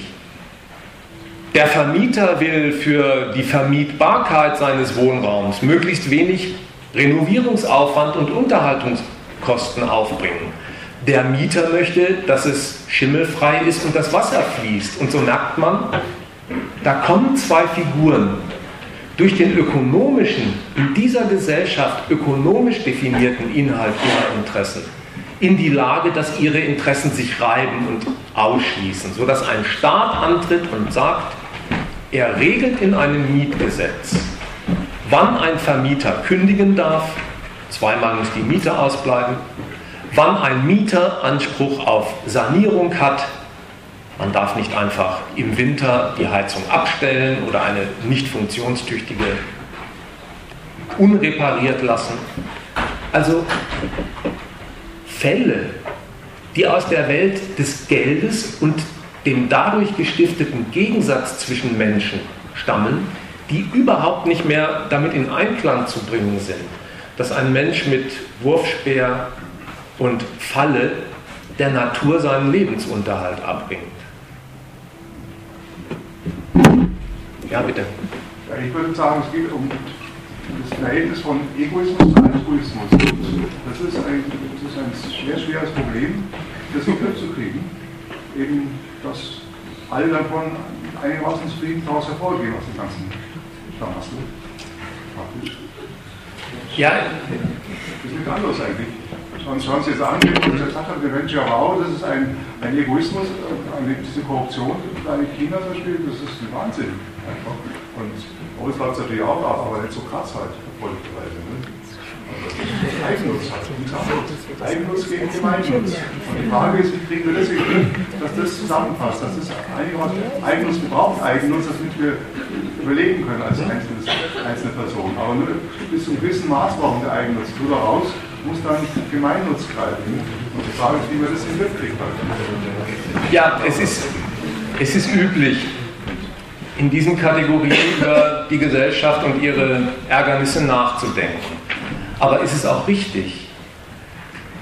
Egoismus, sagen Sie, ist das Problem und der muss eingedämmt werden, Eigennutz bis zu einem gewissen Grad, ja, aber er darf den Gemeinnutz nicht schädigen. An dieser Vorstellung, vielleicht schauen Sie mal, ob da nicht etwas dran nachdenkenswert ist. An dieser Vorstellung ist nach meiner Auffassung Folgendes verkehrt. Dass zwei verschiedene Menschen ihren jeweiligen Eigennutz verfolgen, schließt überhaupt nicht ein, dass sie sich mit diesem Eigennutz wechselseitig beschädigen. Der Umstand, dass zwei Menschen oder mehrere Menschen ihre Interessen verfolgen, zieht überhaupt nicht notwendig nach sich, dass diese Interessen in einem Gegensatz stehen. Das ist in unserer bürgerlichen Welt so. Mieter, Vermieter war ein Beispiel. Im Verlauf des Vortrags Eingangs war das Verhältnis zwischen Arbeitern und Unternehmern klargestellt. Ja, es ist wirklich so, dass der betriebliche Gewinn am Ende auch als abhängige Variable des Einkommens des äh, Betriebsführers davon abhängt, wie schlecht er seine Arbeiter behandelt, wie viel Leistung er herausholt, wie schlecht er sie bezahlt und wie er damit am Markt reüssiert.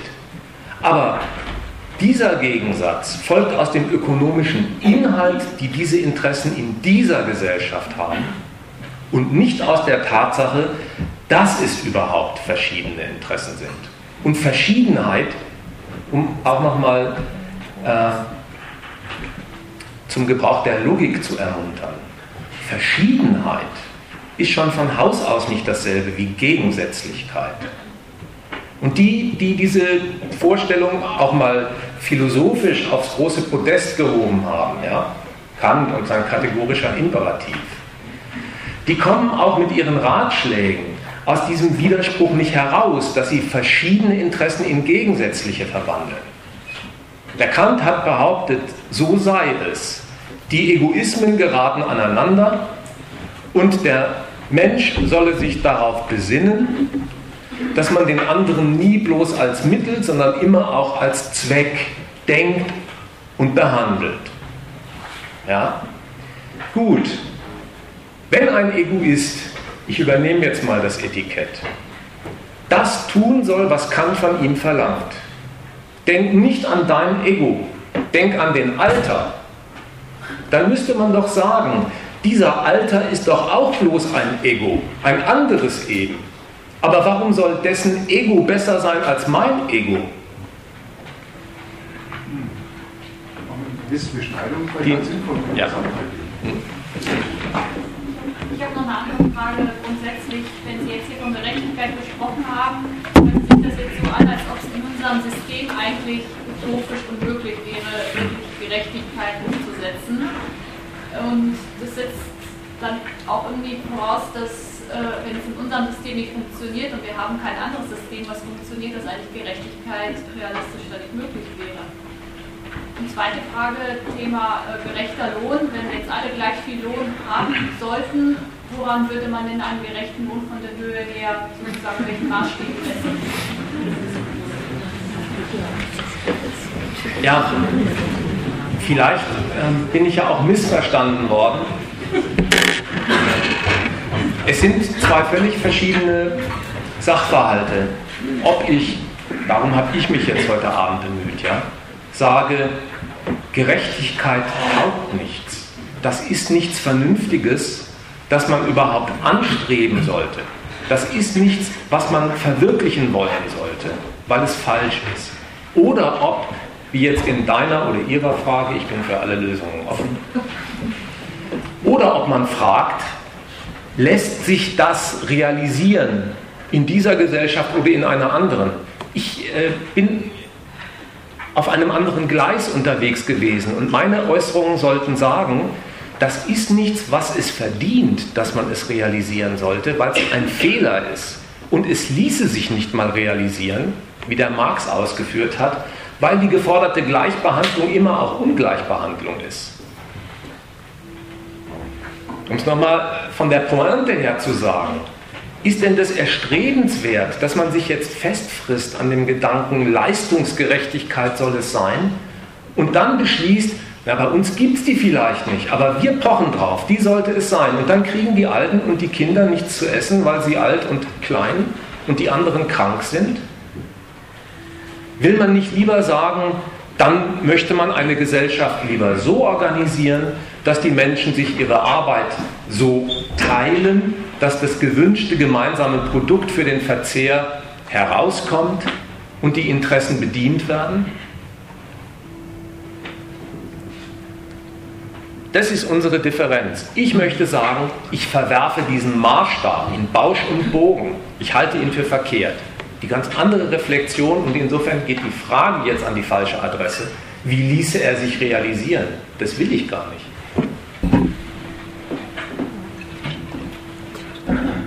Ja, bitte.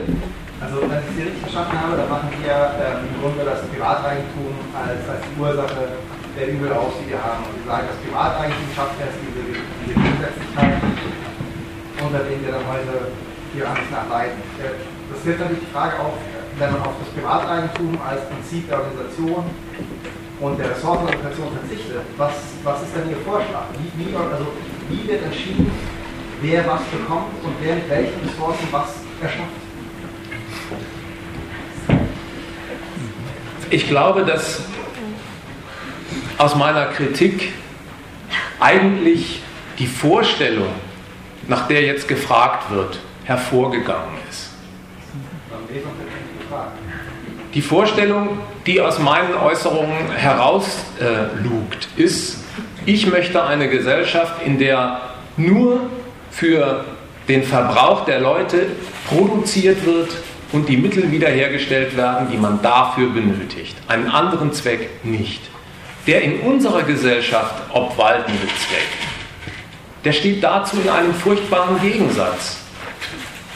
Eigentum egal ob an Produktionsmitteln oder an Waren, das führt den Zustand herbei, dass jede Fassung von Reichtum, Wohnungen, Autos, Lebensmittel, in einem gewaltigen Maß vorhanden sind, aber nicht verfügbar sind für die, die das gut gebrauchen könnten, weil sie als Eigentum eines Unternehmers oder Verkäufers nur dann die Hand wechseln, wenn damit aus dem anderen ein Geldertrag herauszupressen geht, eben der Preis. Und ob der andere dazu in der Lage ist oder nicht, das entscheidet sich überhaupt nicht an seiner Bereitschaft, möchte ich gerne arbeiten, entscheidet sich nicht an seiner Willigkeit, an seiner Fähigkeit, an seiner Gesundheit, sondern ob der andere in der Lage ist, sich den Zugang zu vorhandenen Dingen zu erschließen, von denen er durch den Preis ausgeschlossen ist. Das entscheidet sich an der Kalkulation genau derselben Figuren, die über dieses Eigentum gebieten.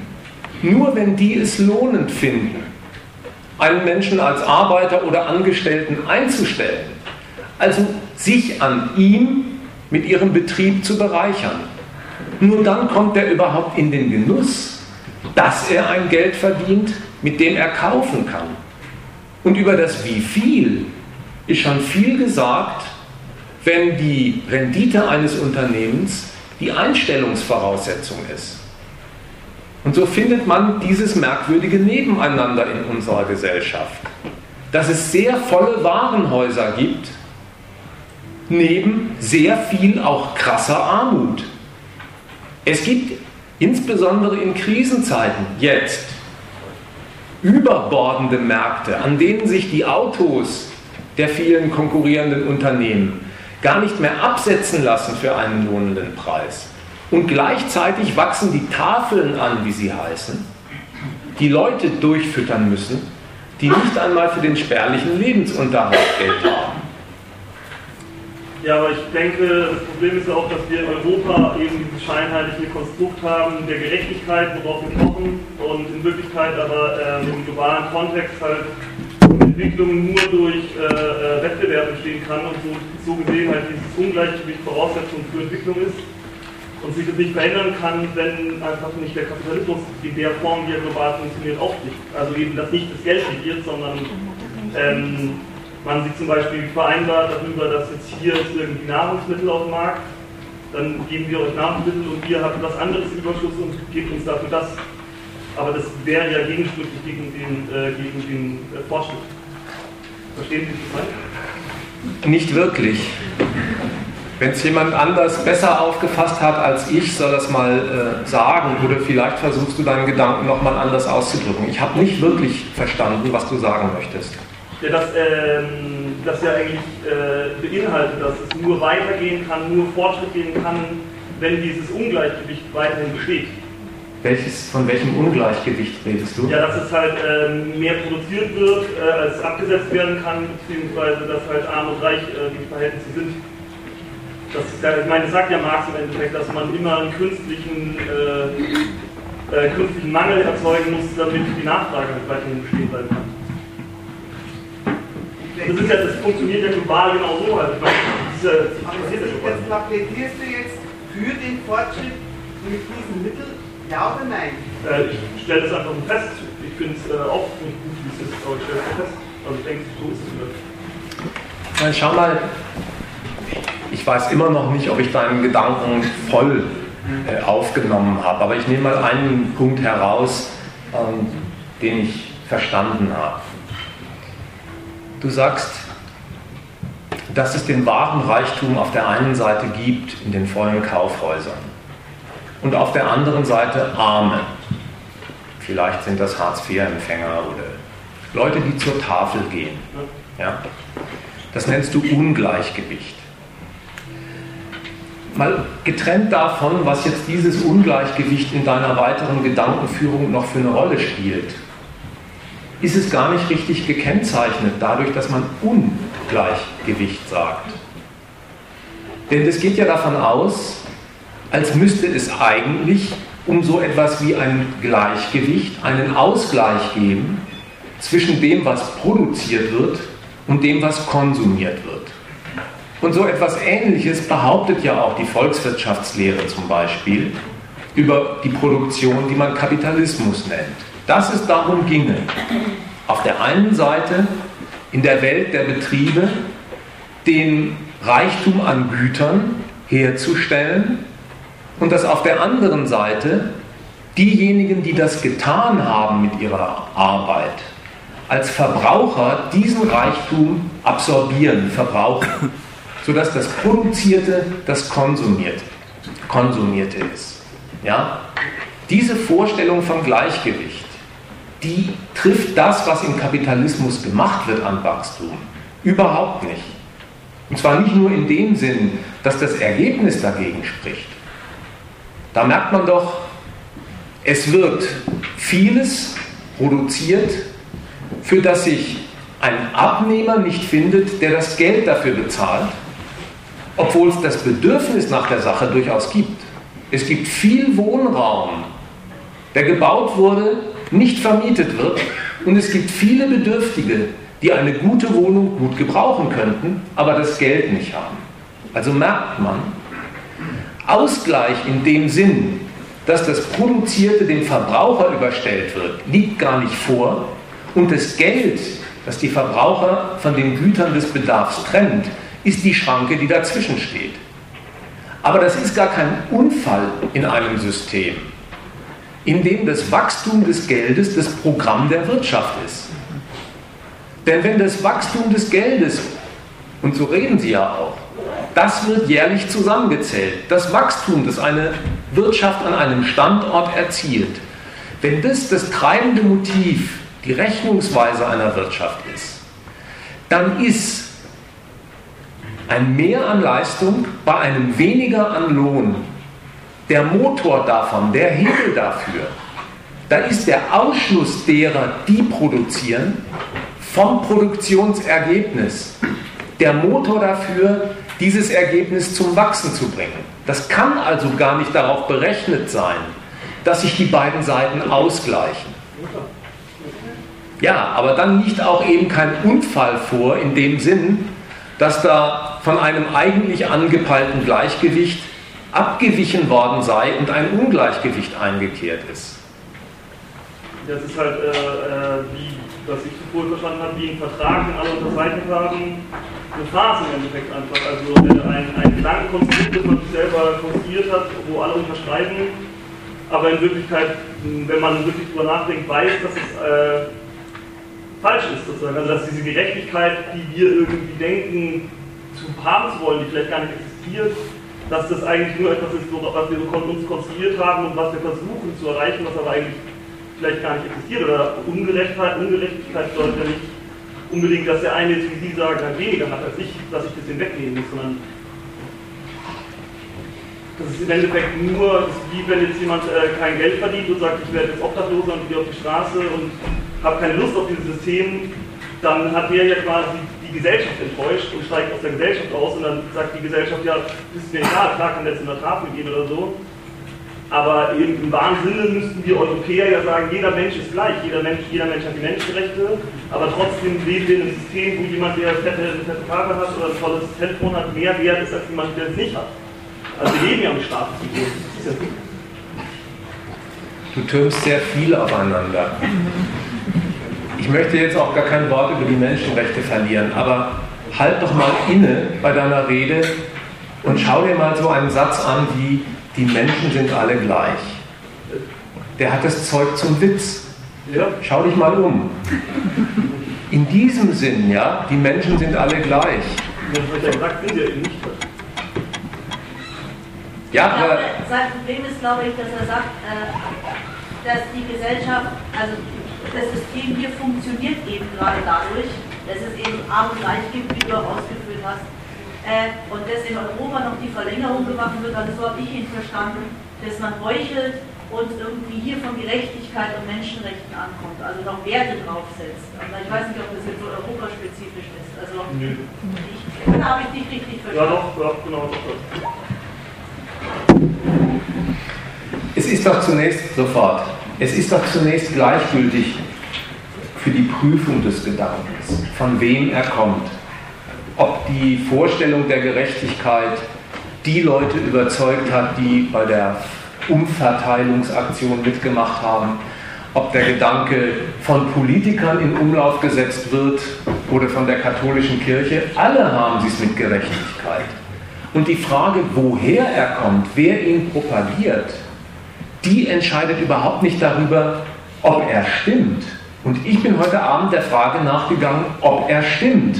Gleichgültig dagegen, ob er von Bischöfen, von politischen Parteiführern oder Gewerkschaftern propagiert wird. Und um nochmal den Kern zu sagen,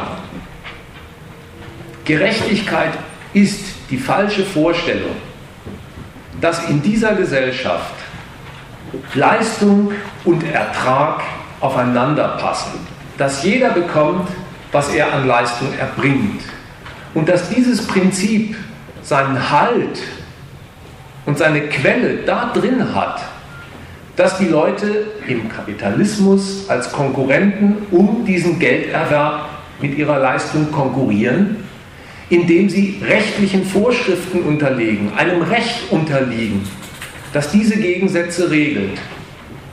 Und die Vorstellung, die Sie daran knüpfen, ist, dieses Recht muss für den Nutzen, den ich anstrebe, tauglich sein. Und wenn ich die gegenteilige Erfahrung mache, dass mein Nutzen sich nicht einstellt, dann kann das für, mir, für mich nur noch die Erklärung haben, dass Unrecht vorliegt. Und die Gleichung, die in dieser ganzen Gedankenführung steckt, Recht müsste Nutzen einschließen, das ist der Kern des Fehlers aller Gerechtigkeitsüberlegungen, den ich angreifen wollte. Um es nochmal in möglichst einem dürren Satz zu sagen. Recht ist eine Vorschrift, die durch eine Gewalt gesetzt wird, ist ein Akt von Herrschaft. Herrschaft wird nur ausgeübt, wenn man von Menschen etwas will, dass die von sich aus nicht so ohne weiteres wollen und hergehen. Insofern ist schon so fundamental betrachtet der Umstand, dass eine Gewalt Recht setzt, also andere Menschen zu Objekten von Herrschaft macht, denen sie Vorgaben und Vorschriften macht, von Haus aus damit unverträglich, dass das mit der Erfüllung der Bedürfnisse, mit dem Nutzen der Individuen in eins fallen sollte. Ja, bitte. Hätten Sie einen Vorschlag, wie diese aussehen soll, ohne dieses, diese Gerechtigkeit und das Recht auskommt, wie Sie es jetzt hier vorgetragen haben? Die aussehen, so eine Gesellschaft? Denn die im Osten früher vor der Wende, die waren es ja nicht anscheinend. Da hat es ja auch nicht gestimmt. Wie könnte ein Vorschlag, wie man sowas aufbauen könnte, dass das eben auch ohne dieses Recht- und Gerechtigkeitsprinzip eben gut funktioniert und allen eben passt? Teilst du überhaupt, dass du hier einer Herrschaft unterworfen bist, die per Gesetz über dein Leben bestimmt? Weil wenn du das nicht tust, dann brauchst du auch nicht fragen, ob man sich irgendwie ein Paradies vorstellen können, wo das aber total aufgeht. Teilst du das, dass du einer Herrschaft unterworfen bist und nicht am Funktionär, dem du am Wahltag sagst, was er für dich zu tun hat? Ja. Eigentlich habe ich ja mit einem dürftigen Satz schon eine Antwort auf die Frage gegeben. Und ich will mich auch vor sowas eigentlich nicht drücken, aber ich habe auch schlechte Erfahrungen damit gemacht, will ich mal in unserem Gespräch jetzt andeuten. Die schlechte Erfahrung liegt in folgendem. So etwas werde ich oft gefragt, wenn ich so einen kleinen Vortrag wie heute Abend gemacht habe. Und es stellt sich immer wieder heraus, die Frage, wie sollte es denn anders gehen, die hat gar nicht die Kritik, die ich an der hiesigen Gesellschaft vorgetragen habe, nachvollzogen und gebilligt, sondern in der Frage steckt eigentlich das Verlangen, zeige mir dein Gegenbild und ich sage dir, warum es nicht geht und das Bestehende das Gute ist. Und das will ich jetzt nicht einfach als Unterstellung gesagt haben, aber überdenken Sie mal die Grammatik des Satzes. Wie sollte es denn anders gehen? In diesem es, wie sollte es denn anders gehen? Da ist ja doch impliziert, da steckt drin, dass das Gegenbild, das ich jetzt noch gar nicht offeriert habe, wie die hiesige Gesellschaft zumindest in dem Sinn Zuspruch verdient, dass sie es, was immer jetzt gedacht wird, das Zusammenleben der Menschen, die Versorgung der Gesellschaftsmitglieder, dass sie eben das organisiert, sodass die Frage aufkommt, wie das anders gehen könnte. Aber ich wollte gesagt haben, dass diese Versorgung der Mitglieder der Gesellschaft organisiert dieses System gar nicht, sondern ich halte es für Ausbeutung. Und insofern ist die Frage nach der Alternative auf eine falsche Prämisse gegründet. Die macht überhaupt erst Sinn zu beantworten, wenn wir uns in der Kritik einig werden. Ich, will aber noch einen äh, tröstenden Hinweis geben.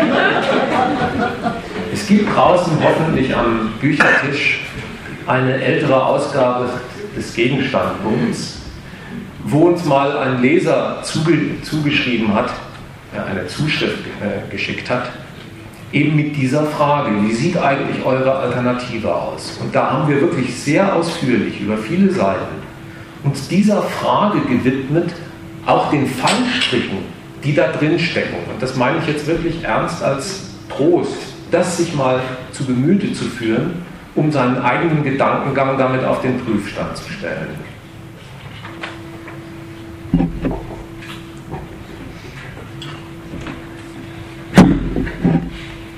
Ja, bitte. Ähm, ich weiß nicht, ob Sie richtig verstanden haben. Sie haben ja äh, kritisiert, dass der Staat mit, äh, mit Gewalt quasi seine Herrschaft ausübt. Also äh, sind, sind, Sie Anarchist? Also das ist eine ernst gemeinte Frage. Also so habe ich das verstanden. Nein, ich bin kein Anarchist. Würdest du das für ein Verbrechen halten? Nächste Frage. Sie haben auch gesagt, dass die, äh, die Herrschaft, also dass, dass die einer Gerechtigkeit quasi wieder widersteht. Aber wenn Sie keine Anarchisten sind, ja dann auch für eine andere Staatsform, die dann auch wieder Herrschaft und Gewalt äh, beinhaltet.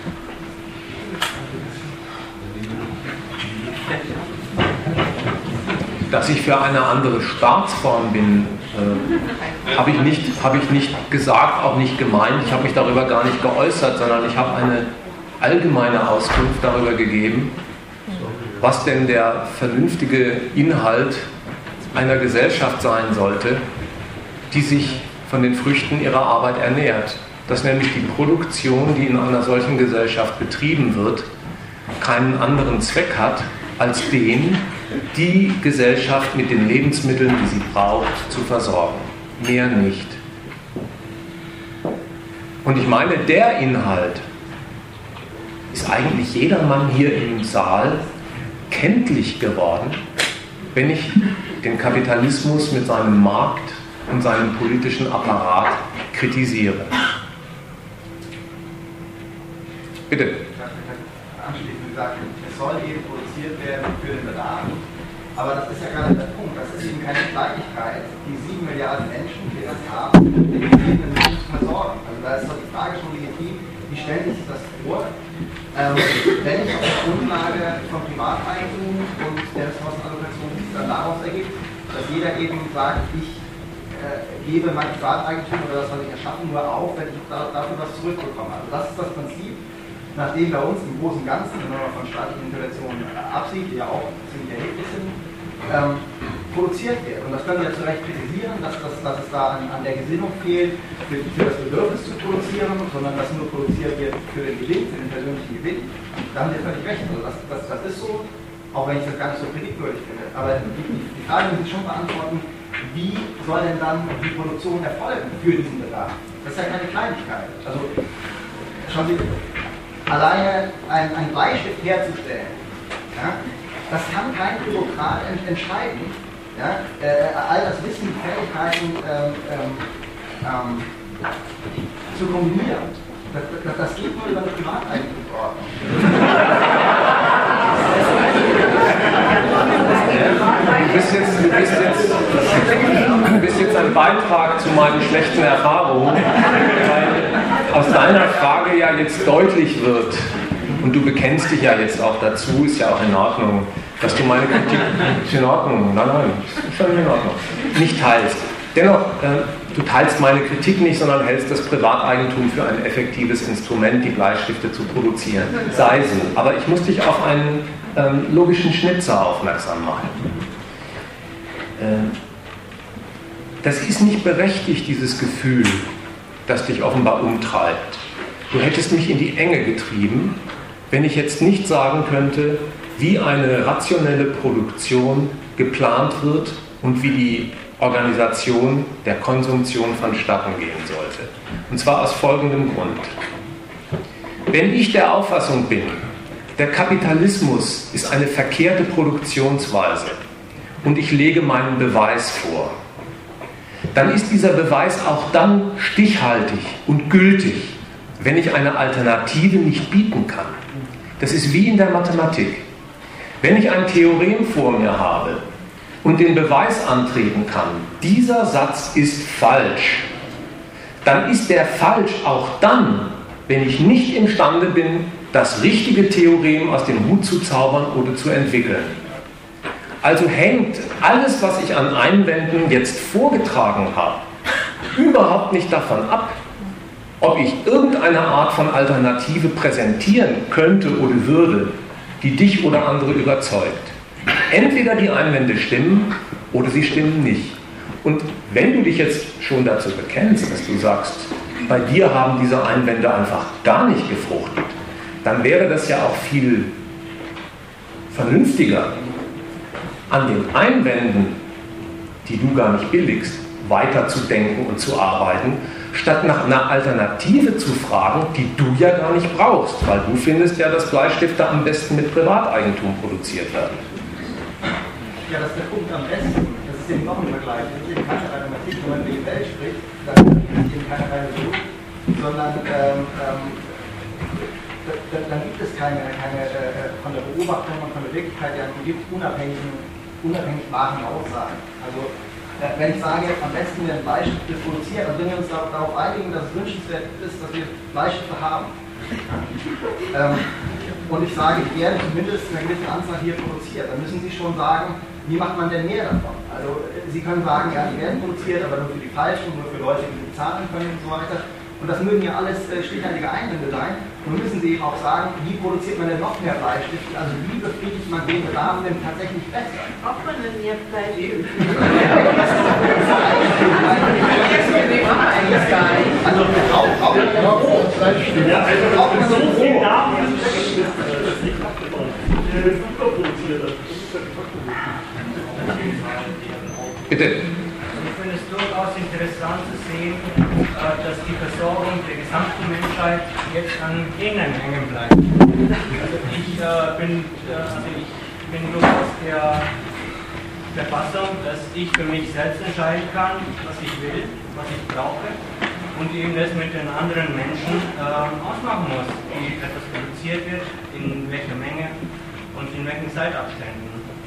Also ich möchte nicht äh, meine Sicht der Welt und ähm, was ich für mich als wichtig finde, ähm, dir und den anderen aufzwingen. Ich esse zum Beispiel kein Fleisch, tue ich auch schon. Äh, wir können uns darüber unterhalten, ähm, warum du das machst und warum ich das nicht mache. Aber erstmal ist ja doch festgestellt, ich möchte kein Fleisch, du schon. Du müsstest dafür sorgen, dass für dich deine Lebensmittel produziert werden und ich, dass für mich meine Lebensmittel. Also macht es keinen Sinn, eine Person zu fragen, wie würdest du die ganze Welt organisieren, wenn die Welt nicht äh, aus einem Menschen besteht, sondern aus einer Vielzahl. Frage, die Frage, wie kommst du zu deinem vegetarischen und nicht zu meinem Steak? Das ist die Frage. Nee, die Frage ist, äh, die Frage war nicht wie, sondern wie wird das organisiert? Ja. Und ich antworte dir, entscheide du doch, wie du deine, deine, wie du dein Leben organisieren willst und ich meins und dann schauen wir, wie geht das gemeinsam. Vielleicht müsste es auch gar nicht gemeinsam gehen, sondern du machst dein eigenes Ding und ich habe meine eigene Plantage, wo ich meine Zucchini und Privateigentum ist eben die Grundlage der. Nein, meine eigene Plantage und Sinne, du machst vielleicht deine Maschinen und ich mache dein Fleisch nicht. Dann brauche ich ganz Schön hier. Also Plantage nicht im Sinne von ähm, dem Wort, wo ich nur bestimme, wo was angebaut wird, sondern von Menschen, die Auberginen mögen, sagen, da wollen wir Auberginen anbauen. Und jeder kann sich daran gewöhnen. Das ist dann ausgesprochen Privateigentum, das ist dann ein Gemeinschaftseigentum. Du sagst, ich möchte mit anderen Plantagen haben, mit, mit anderen zusammen, wollen wir das gehören, das Privateigentum. Ja, mit anderen, die das ebenso wollen. Ja, das kannst du doch auch. Nein, kann ich jetzt nicht. Und ich will auch nicht, dass die Sachen jetzt produziert werden, wie sie produziert Ja, werden. du kannst es jetzt nicht, aber du könntest es nicht, wenn es kein Privateigentum gäbe. Wenn andere Menschen dir das nicht zugestehen, dass du eine Plantage mit anderen zusammen machst und da machst, was du eben willst. Ist doch erstmal jetzt die Situation, Entschuldigung, jetzt ist doch die Situation, dass die andere nicht zugestehen, dass du an Auberginen pflanzt, weil es ihnen jemandem gehört. Tust ja so, es ist ja jetzt die Situation, dass du die einfach hingehen kannst und irgendwelches Zeug anpflanzen. Du beschreibst ja genau, wie es jetzt ist. Aber das, das ist Privateigentum, es, es gibt eben nicht unbegrenzte Landbereich. Das ist ja, ich meine, das, Das ist gerade- jetzt. Das das, ist tatsächlich so, die Erdoberfläche ist begrenzt. Wenn die Erdoberfläche ist begrenzt, aber wenn es nicht genug ist, heißt es ja, da ist noch lange nicht. Weil sie so begrenzt ist, die Erdoberfläche, darum müssen einige Konzerne zum Beispiel 70.000 Hektar haben oder 70 Millionen. Das ist bestimmt eine sinnvolle Regelung, oder? Ähm, nee, aber. Äh, Ach nee, hey, hallo, hallo, so, nee, du bist für Privateigentum. Ja, Du kannst doch nicht plötzlich sagen, weil es die haben, darum bist du bei denen dagegen. Warum? Wie man das, kommt auch an, wie man das erwirbt. Haben- Bitte? Es kommt auch an, wie man das Privateigentum erwirbt. Also man, man kann Wie man beispielsweise. ist was? Wie man das Privateigentum erwirbt. Erwerb Kaufen von ist was Privateigentum- falsch. Kaufen? Ja, mit welchem Geld? Wenn Sie das zum Beispiel, wenn Sie das zum Beispiel erhalten, ähm, weil Sie, weil Sie Personen einkassieren, weil Sie politisch unterstützt sind. Reichtum unserer Gesellschaft basiert eben zum großen Teil nicht mehr darauf, dass man wirklich Werte schöpft, sondern dass man politisch unterknüpft ist, dass man den Schuldenwitz eben der Staat äh, eingesammelt hat von anderen. Ja, jetzt muss ich mal eingreifen in die verschiedenen Dialoge, weil es immer weiter ausufert.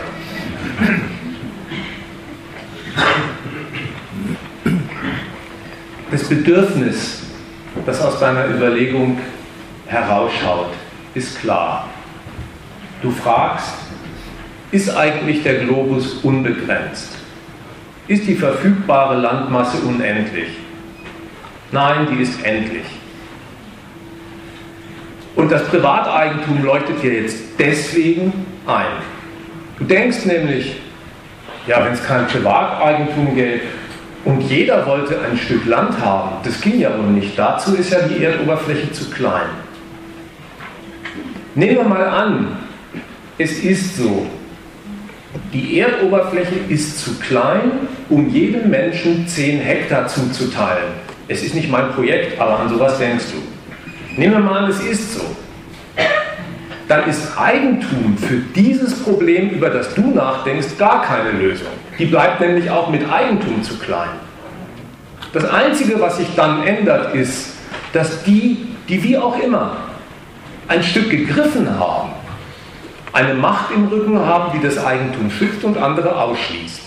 Dieses Problem, zu viele Menschen für zu wenig Fläche, wird durch Eigentum gar nicht gelöst, wenn es das Problem wäre.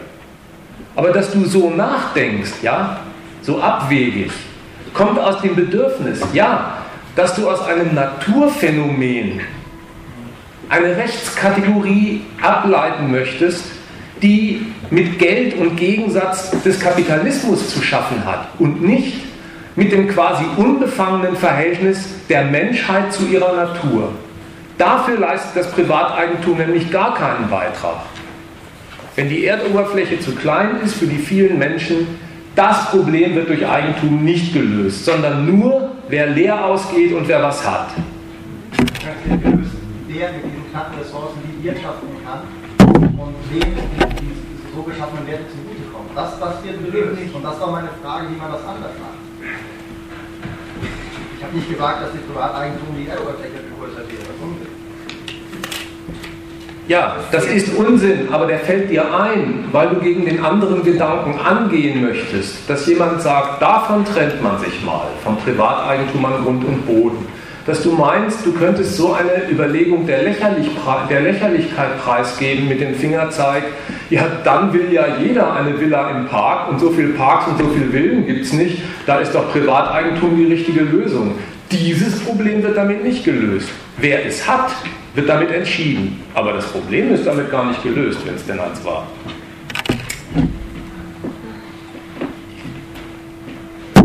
Ja, aber das stimmt, und du sagst doch selber, es wird dadurch halt entschieden, auch eine gewisse Art, wer kriegt und wer nicht. Das hast du doch gerade selber gesagt. Ja, aber das, das wird, wenn man, wenn man die Ressourcen aufteilt und in Form Privateigentum, dann ist eben die Verteilung unterschiedlich. Und dann wird ja begonnen zu produzieren. Also wenn dem Privateigentum zugeordnet ist, dann beginnt ja erst die Produktion. Also dann können Leute sagen, okay, das ist jetzt mein Land, das verwende ich jetzt, um was für mich anzubauen. Um Weizen anzubauen, weil die Leute das lieber, lieber mögen, oder Reis, oder um Viehzucht zu treiben. Das ist dann für, für billig, für ein Steak, und der andere, der baut dann eben das Tofu an, für ihn.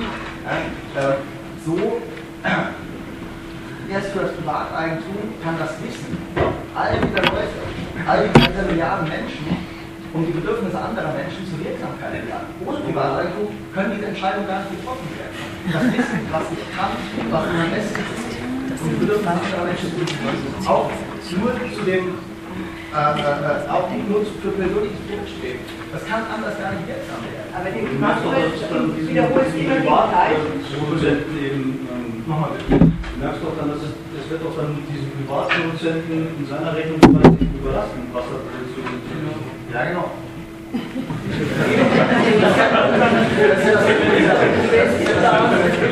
Nein, deine Überlegung passt überhaupt nicht auf die Welt, in der wir leben. Ja.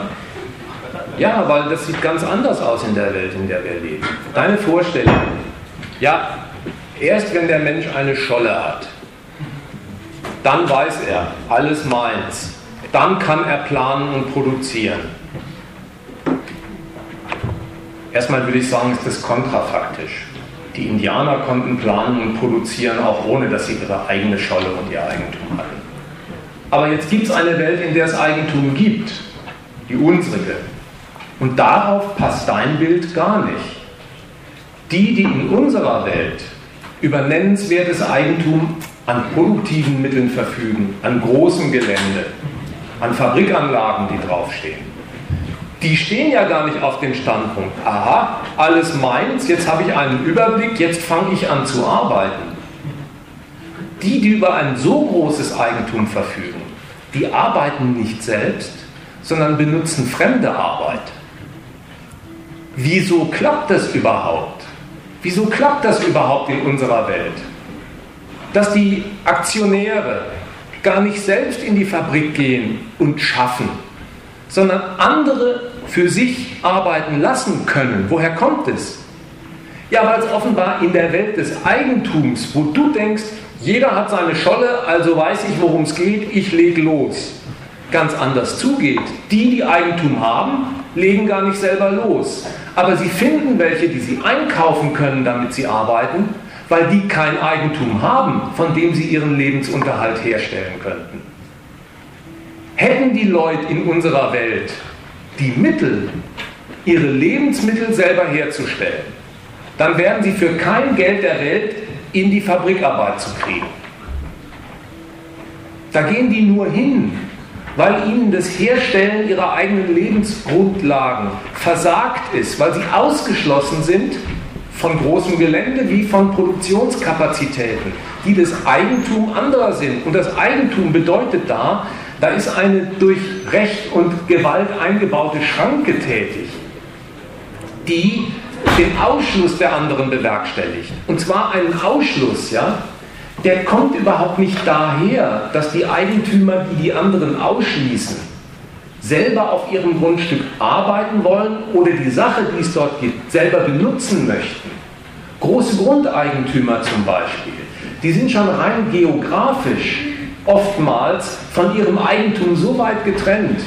Die großen Besitzer von Wohnraum, die wohnen gar nicht in München, sondern die logieren auf Teneriffa oder in der Karibik. Die wollen diese Hütten gar nicht selber nutzen, von, dem, von denen andere ausgeschlossen sind, die dafür eine Miete zu zahlen haben. Deine Vorstellung, jeder braucht einen großen Flecken Erde, der seines ist, damit er loslegen kann, will die Gleichheit von Eigentum und Nutzen denken. Und die Ungleichheit ist die Wahrheit davon. In dieser Gesellschaft, wo Eigentum gilt, wird aller Reichtum durch Arbeit vermehrt.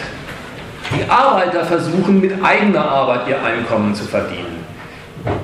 Dadurch, dass sie das Eigentum anderer vermehren, die aus fremder Arbeit ihren Reichtum vermehren. Das ist das Prinzip, das Eigentum hervorbringt und in Kraft setzt, mit dem das funktioniert. Nur deswegen gibt es das überhaupt, dass es diese immer wieder beklagte Schere, diese Kluft gibt, dass der Reichtum der Reichen wächst und die Armut der Armen mehr wird. Es ist eben gar nicht so, wie in deiner Vorstellung präsentiert. Jeder hat seines und wirtschaftet damit für sich. Wenn man als Privateigentum ein Land nur ein Beispiel, geht das Ganze mit dem Privateigentum am eigenen Körper los. Ja, ähm, ja ähm, und auch der, auch der, der, der Grundbesitzer, der geht woanders wohnt, muss dafür sorgen, wenn sein Land Gewinn abwerfen soll, dass das ordentlich bewirtschaftet wird. Also, der, der, muss das, der muss das auf die eine oder andere Weise besorgen. Da muss er jemanden einstellen, ja, ähm, der das für ihn verpflichtungsfest bestellt. Warum sollte er das denn tun? Warum sollte sich denn einer einstellen lassen? Soll er doch sein Land besorgen? Ja, dann müsste echt Afrika ewig abgehen, die haben ewig Land, aber das ist nicht. Und da kaufen die Chinesen ein, weil die Afrikaner nicht die Mittel haben, ihr Land zu bewirtschaften. Und es ist einfach nur mehr Imperialismus halt.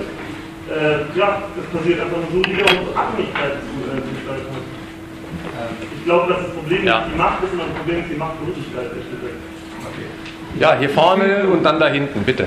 Du hast jetzt vorhin deinen Beitrag so getan, als ob das eine nützliche Leistung von den Eigentümern wäre, dass sie für die anderen produzieren lassen.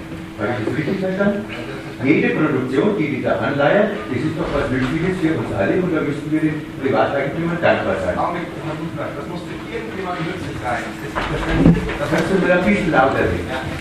Was immer Sie machen mit Ihrem Land oder mit Ihrem Eigentum, auch, auch mit Ihren Fähigkeiten. Es kann sein, dass Sie kein Land besitzen, aber zum Beispiel extrem begabte äh, Arbeiter sind. Also? Also, äh, äh, würden Sie, würden Sie Ihr Gehirnchirurg als Arbeiter bezeichnen schon. Aber der braucht kein, der braucht kein Land, der braucht kein Land, um gut bezahlt zu werden. Es geht um Wertschöpfung. die- die- die- die- die- da ging so Bleistifte. Jetzt hast du aber einen schönen Übergang. Es gibt verschiedene Formen der Wertschöpfung, also das sollte man schon begreifen. Zu ein. Die ergeben sich, die ergeben sich aus der Wertschöpfung. Wenn ich eben mehr Wert schöpfe, dann sind andere Menschen mehr bereit, von ihrer Wertschöpfung aufzugeben. Und es ist geworden, mehr Wert als Also wenn, Ja, weil sie im Zweifelsfall für den Chirurgen mehr bereit sind auszugeben für die Operation als für das Das Fleisch. bestimme ich doch gar nicht. Das bestimmt doch die Krankenkasse. Oh mein Gott. Da hinten ist noch eine Wortmeldung, die vielleicht jetzt aus diesem Segment der Diskussion rausführt, das schon ein wenig hin und her gewendet ist. Zum Anfang. Ja, bei der Gerechtigkeit als solche. Ich erbringe Leistung, dafür wird mir Leistung gegeben. Jetzt haben wir ja auf der Erde oder im Dorf oder wo auch immer eine bestimmte Anzahl an Menschen. Jeder dieser Personen kann irgendwas herstellen. Der eine produziert Fleisch, der andere produziert Auberginen, was auch immer. Wir sind jetzt diese Menschen, da sie ja frei sind, in der Lage, miteinander, untereinander zu tauschen. Gibt jetzt mal kein Geld, wir haben ganz natürlichen Zustand, sie tauschen miteinander. Und jetzt sagt der eine, hey, ich gebe dir zwei Auberginen, dafür gibst du mir ein Stückchen Fleisch. Damit ordnet ja der eine seinem Fleisch eine gewisse Leistung zu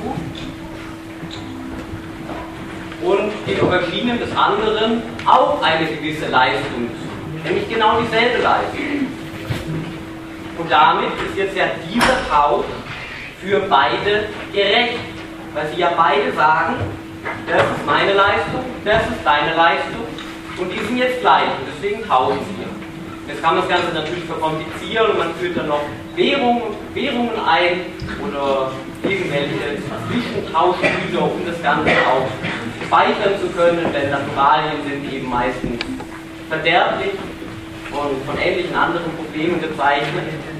Aber unterm Strich haben wir jetzt ja ein System aus lauter gerechten Geschäften zwischen freien Individuen. Und wenn es jetzt am Ende von dieser absolut unüberschaubaren Kette von einzelnen gerechten Tauschhandelsgeschäften dazu kommt, dass einzelne Individuen deutlich besser gestellt sind als andere, dass jetzt der Manager bei VW das tausendfache verdient wie der, der im Werk steht, dann ist doch auch das gerecht. Wenn es aus gerechten einzelnen Tauschhandelsgeschäften hervorgeht. Das Problem, das wir jetzt haben. Hey, lasst mal die Rede zu Ende gehen.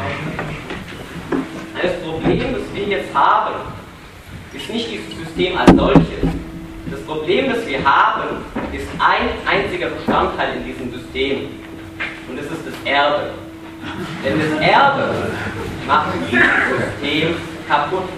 Denn es sorgt von Anfang an dafür, dass eine Person quasi mit seiner Geburt mehr Güter zur Verfügung hat als eine andere Person. Ja? Der Manager von VW, der hat sich das vermutlich von einer ganz anderen Vermögensbasis ausgehend, von der er viel schneller eben das erreichen konnte, aufgebaut, weil seine Eltern viel Geld hatten, als der Arbeiter bei VW, bei dem die Eltern vielleicht Hartz IV hatten. Das ist das Problem. Nein, das ist nicht das Problem. Nein, aber ich habe verstanden, warum du mit Erbe endest. Du willst nämlich sagen, wenn ich dich jetzt missverstehe, musst du intervenieren, ja? Du willst sagen, es gibt eine Gesellschaft des allseitigen Tauschens, mit der hast du angefangen und da war der Naturaltausch der Ausgangspunkt. Und dieser allseitige Naturaltausch entwickelt sich historisch fort und endet dann in unserem Zeitalter damit, dass Wiedeking tausendmal mehr verdient als ein Arbeiter. Das ist alles noch in deiner Art nachzudenken durch das Leistungsprinzip gedeckt. Und das Erbe fällt dir deswegen ein, weil du sagen möchtest, das ist endgültig leistungsloses Einkommen. Ja, da bekommt einer einen Reichtum, dem er nicht eine eigene Leistung unterlegt hat. Er bekommt es geschenkt oder vererbt. Die Unterstellung, die bis dahin gemacht ist, ist aber keine zutreffende. Wenn man mit deinem Naturaltausch anfängt, wo Auberginen gegen Steaks getauscht werden, dann ist der Zweck dieser Operation, jedenfalls so wie du sie vorgestellt hast, dass man gegen ein eigenes Gut, in diesem Fall ein Lebensmittel, ein anderes Gut erwirbt, ein Stück Fleisch. Da ist der Zweck des, des Tausches der Gebrauchswert der anderen Sache. Nicht ein irgendwie gearteter Überschuss oder Gewinn. Da wird für einen Gebrauchswert getauscht. Das ist in unserer Welt gar nicht das regelnde Prinzip. Da wird für einen Gewinn getauscht. Aber gut. Nehmen wir mal an, das entwickelt sich jetzt fort und du trennst dich von deiner Prämisse. Es wird nicht bloß getauscht, damit der, der Auberginen hat, ein Stück Fleisch bekommt und der Fleischbesitzer eine Aubergine. Es möge jetzt nicht mehr nur um den Austausch von Gebrauchswerten gehen, sondern es möge um die Erzielung eines Überschusses gehen. Dann muss man eine ganz andere Größe einführen. Denn über Auberginen lässt sich kein Überschuss in Fleisch erwirtschaften. Das muss in einer Größe bemessen werden, die beide auf eine gemeinsame Qualität zurückführt. Das ist das Geld, das du auch vermutlich im Auge hast. Sie tauschen Sachen gegeneinander und miteinander aus, indem sie sich dafür Geld abverlangen. Und in diesem allgemeinen Äquivalent, das kein bestimmter Gebrauchswert mehr ist, soll sich jetzt aber ein Gewinn ereignen. Diese Vorstellung, hat schon der Marx kritisiert, kann nicht zutreffen. Wenn nämlich im allseitigen Tauschen von Waren, die einen Geldertrag einspielen sollen, sich ein Überschuss ergeben soll, dann verliert der Käufer oder Verkäufer, der Verkäufer, der eine Ware verkauft, verliert den Gewinn, den er quasi durch Übervorteilung des anderen macht, im nächsten Akt, wenn er selber als Käufer am Markt auftritt, weil er anderen ihre Übervorteilung bezahlen muss. Der Gewinn, den du dem Tauschen von Äquivalenten zuschreiben willst, kann gar nicht aus dem Tauschen dieser Äquivalente erwachsen. Denn dann würde jeder das, was er im ersten Akt gewinnt, im zweiten Akt, wo er selber kaufen muss, wieder hergeben müssen und verlieren. Und daraus hat der Marx geschlossen, dieser Gewinn, um den es dieser Gesellschaft so sehr geht, dieser in Geld bemessene Gewinn, kann nicht zustande kommen als ein Aufschlag auf die Zirkulation, als ein Aufschlag auf die Tauschgegenstände, mit denen man Geld erwirbt. Dann würden sich die Brüder bloß wechselseitig mit der einen Hand abnehmen, was sie in der anderen Hand wieder hergeben müssen. Das muss aus etwas anderem kommen. Es muss nämlich daher kommen, nicht wie die Dinger getauscht werden, sondern wie die Dinger hergestellt werden. Ja, wenn es das gibt, dass es Leute gibt, die über so viel Geld verfügen, dass sie dieses Geld nicht brauchen, um dafür die notwendigen Mittel ihrer Lebensführung zu kaufen, wenn sie Geld übrig haben, über ihre Konsumtion hinaus. Und wenn es auf der anderen Seite Leute in der Gesellschaft gibt, die konsumieren müssen, aber nicht können mangels Geld, dann finden sie neben deinen Auberginen und Steaks Arbeitskräfte als käufliches Ding vor. Sie kaufen fremde Arbeit ein. Und jetzt wendet sich das Blatt. Wenn ich mit meinem Verkauf Gewinn machen muss, will, dann muss ich bei der Produktion darauf schauen, dass ich für den Einkauf der Arbeitskraft weniger Geld hergebe, als ich aus dem Resultat der Leistung, das ich aus ihr heraushole, an verkäuflichem Produkt ergibt und verkaufen lässt am Markt. Dann muss ich den Leuten mehr geldwerte Leistung abnehmen, als ich ihnen als Geldeinkommen zubillige. Dann hört sich's auf, mit dem Äquivalententausch, dann ist eine Ungleichung in die Welt des Tauschens eingeführt. Und das ist der Fehler deiner Theorie. Nee, Bitte. Jetzt noch eine Frage. Hm? Eine andere Frage. Vielleicht könnte man ja den Gerechtigkeitsbegriff so definieren, dass. Du musst lauter reden. Äh, ich meinte, also vielleicht kann man den Gerechtigkeitsbegriff so umdefinieren, dass man eben den Maßstab ändert, insofern, als dass man äh, theoretisch einen Menschen von, ob seine Grundbedürfnisse gedeckt sind. Und insofern wäre doch dann tatsächlich jeder Mensch doch gleich.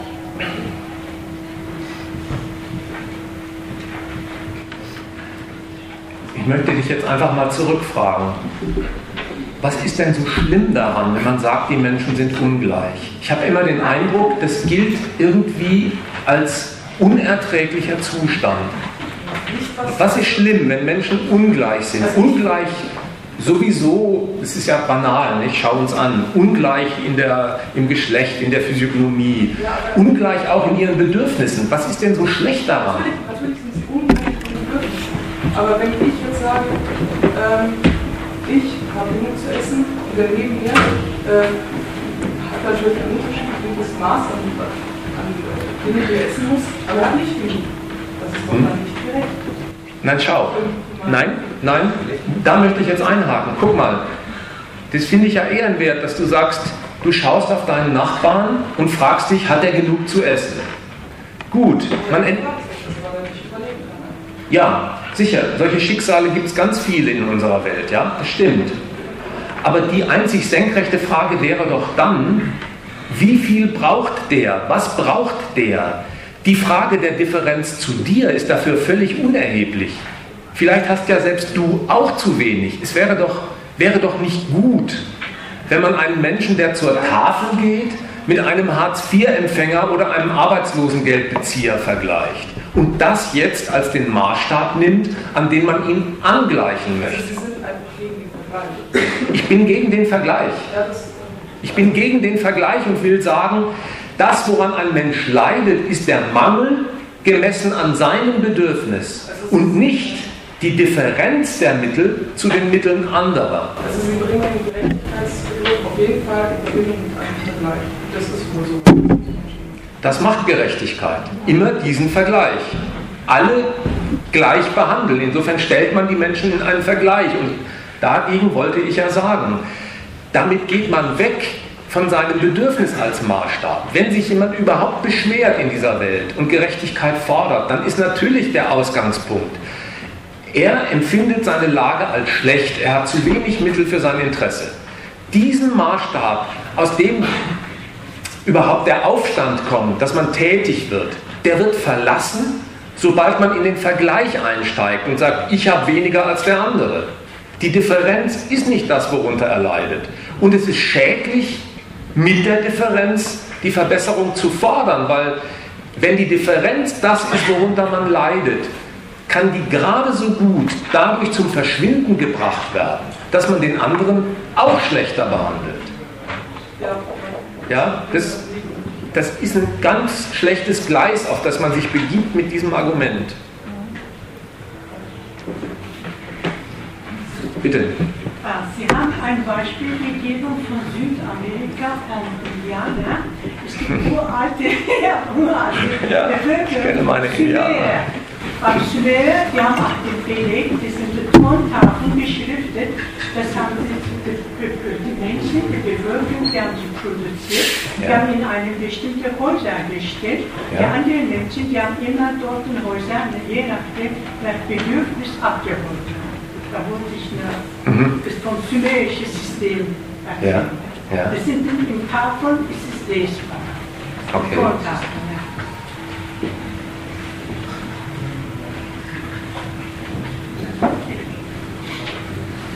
Du hast deine Alternative, hast noch was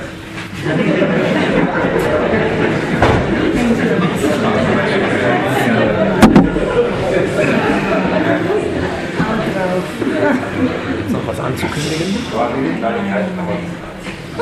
Gibt es noch Beiträge zum bisher Diskutierten oder Neues?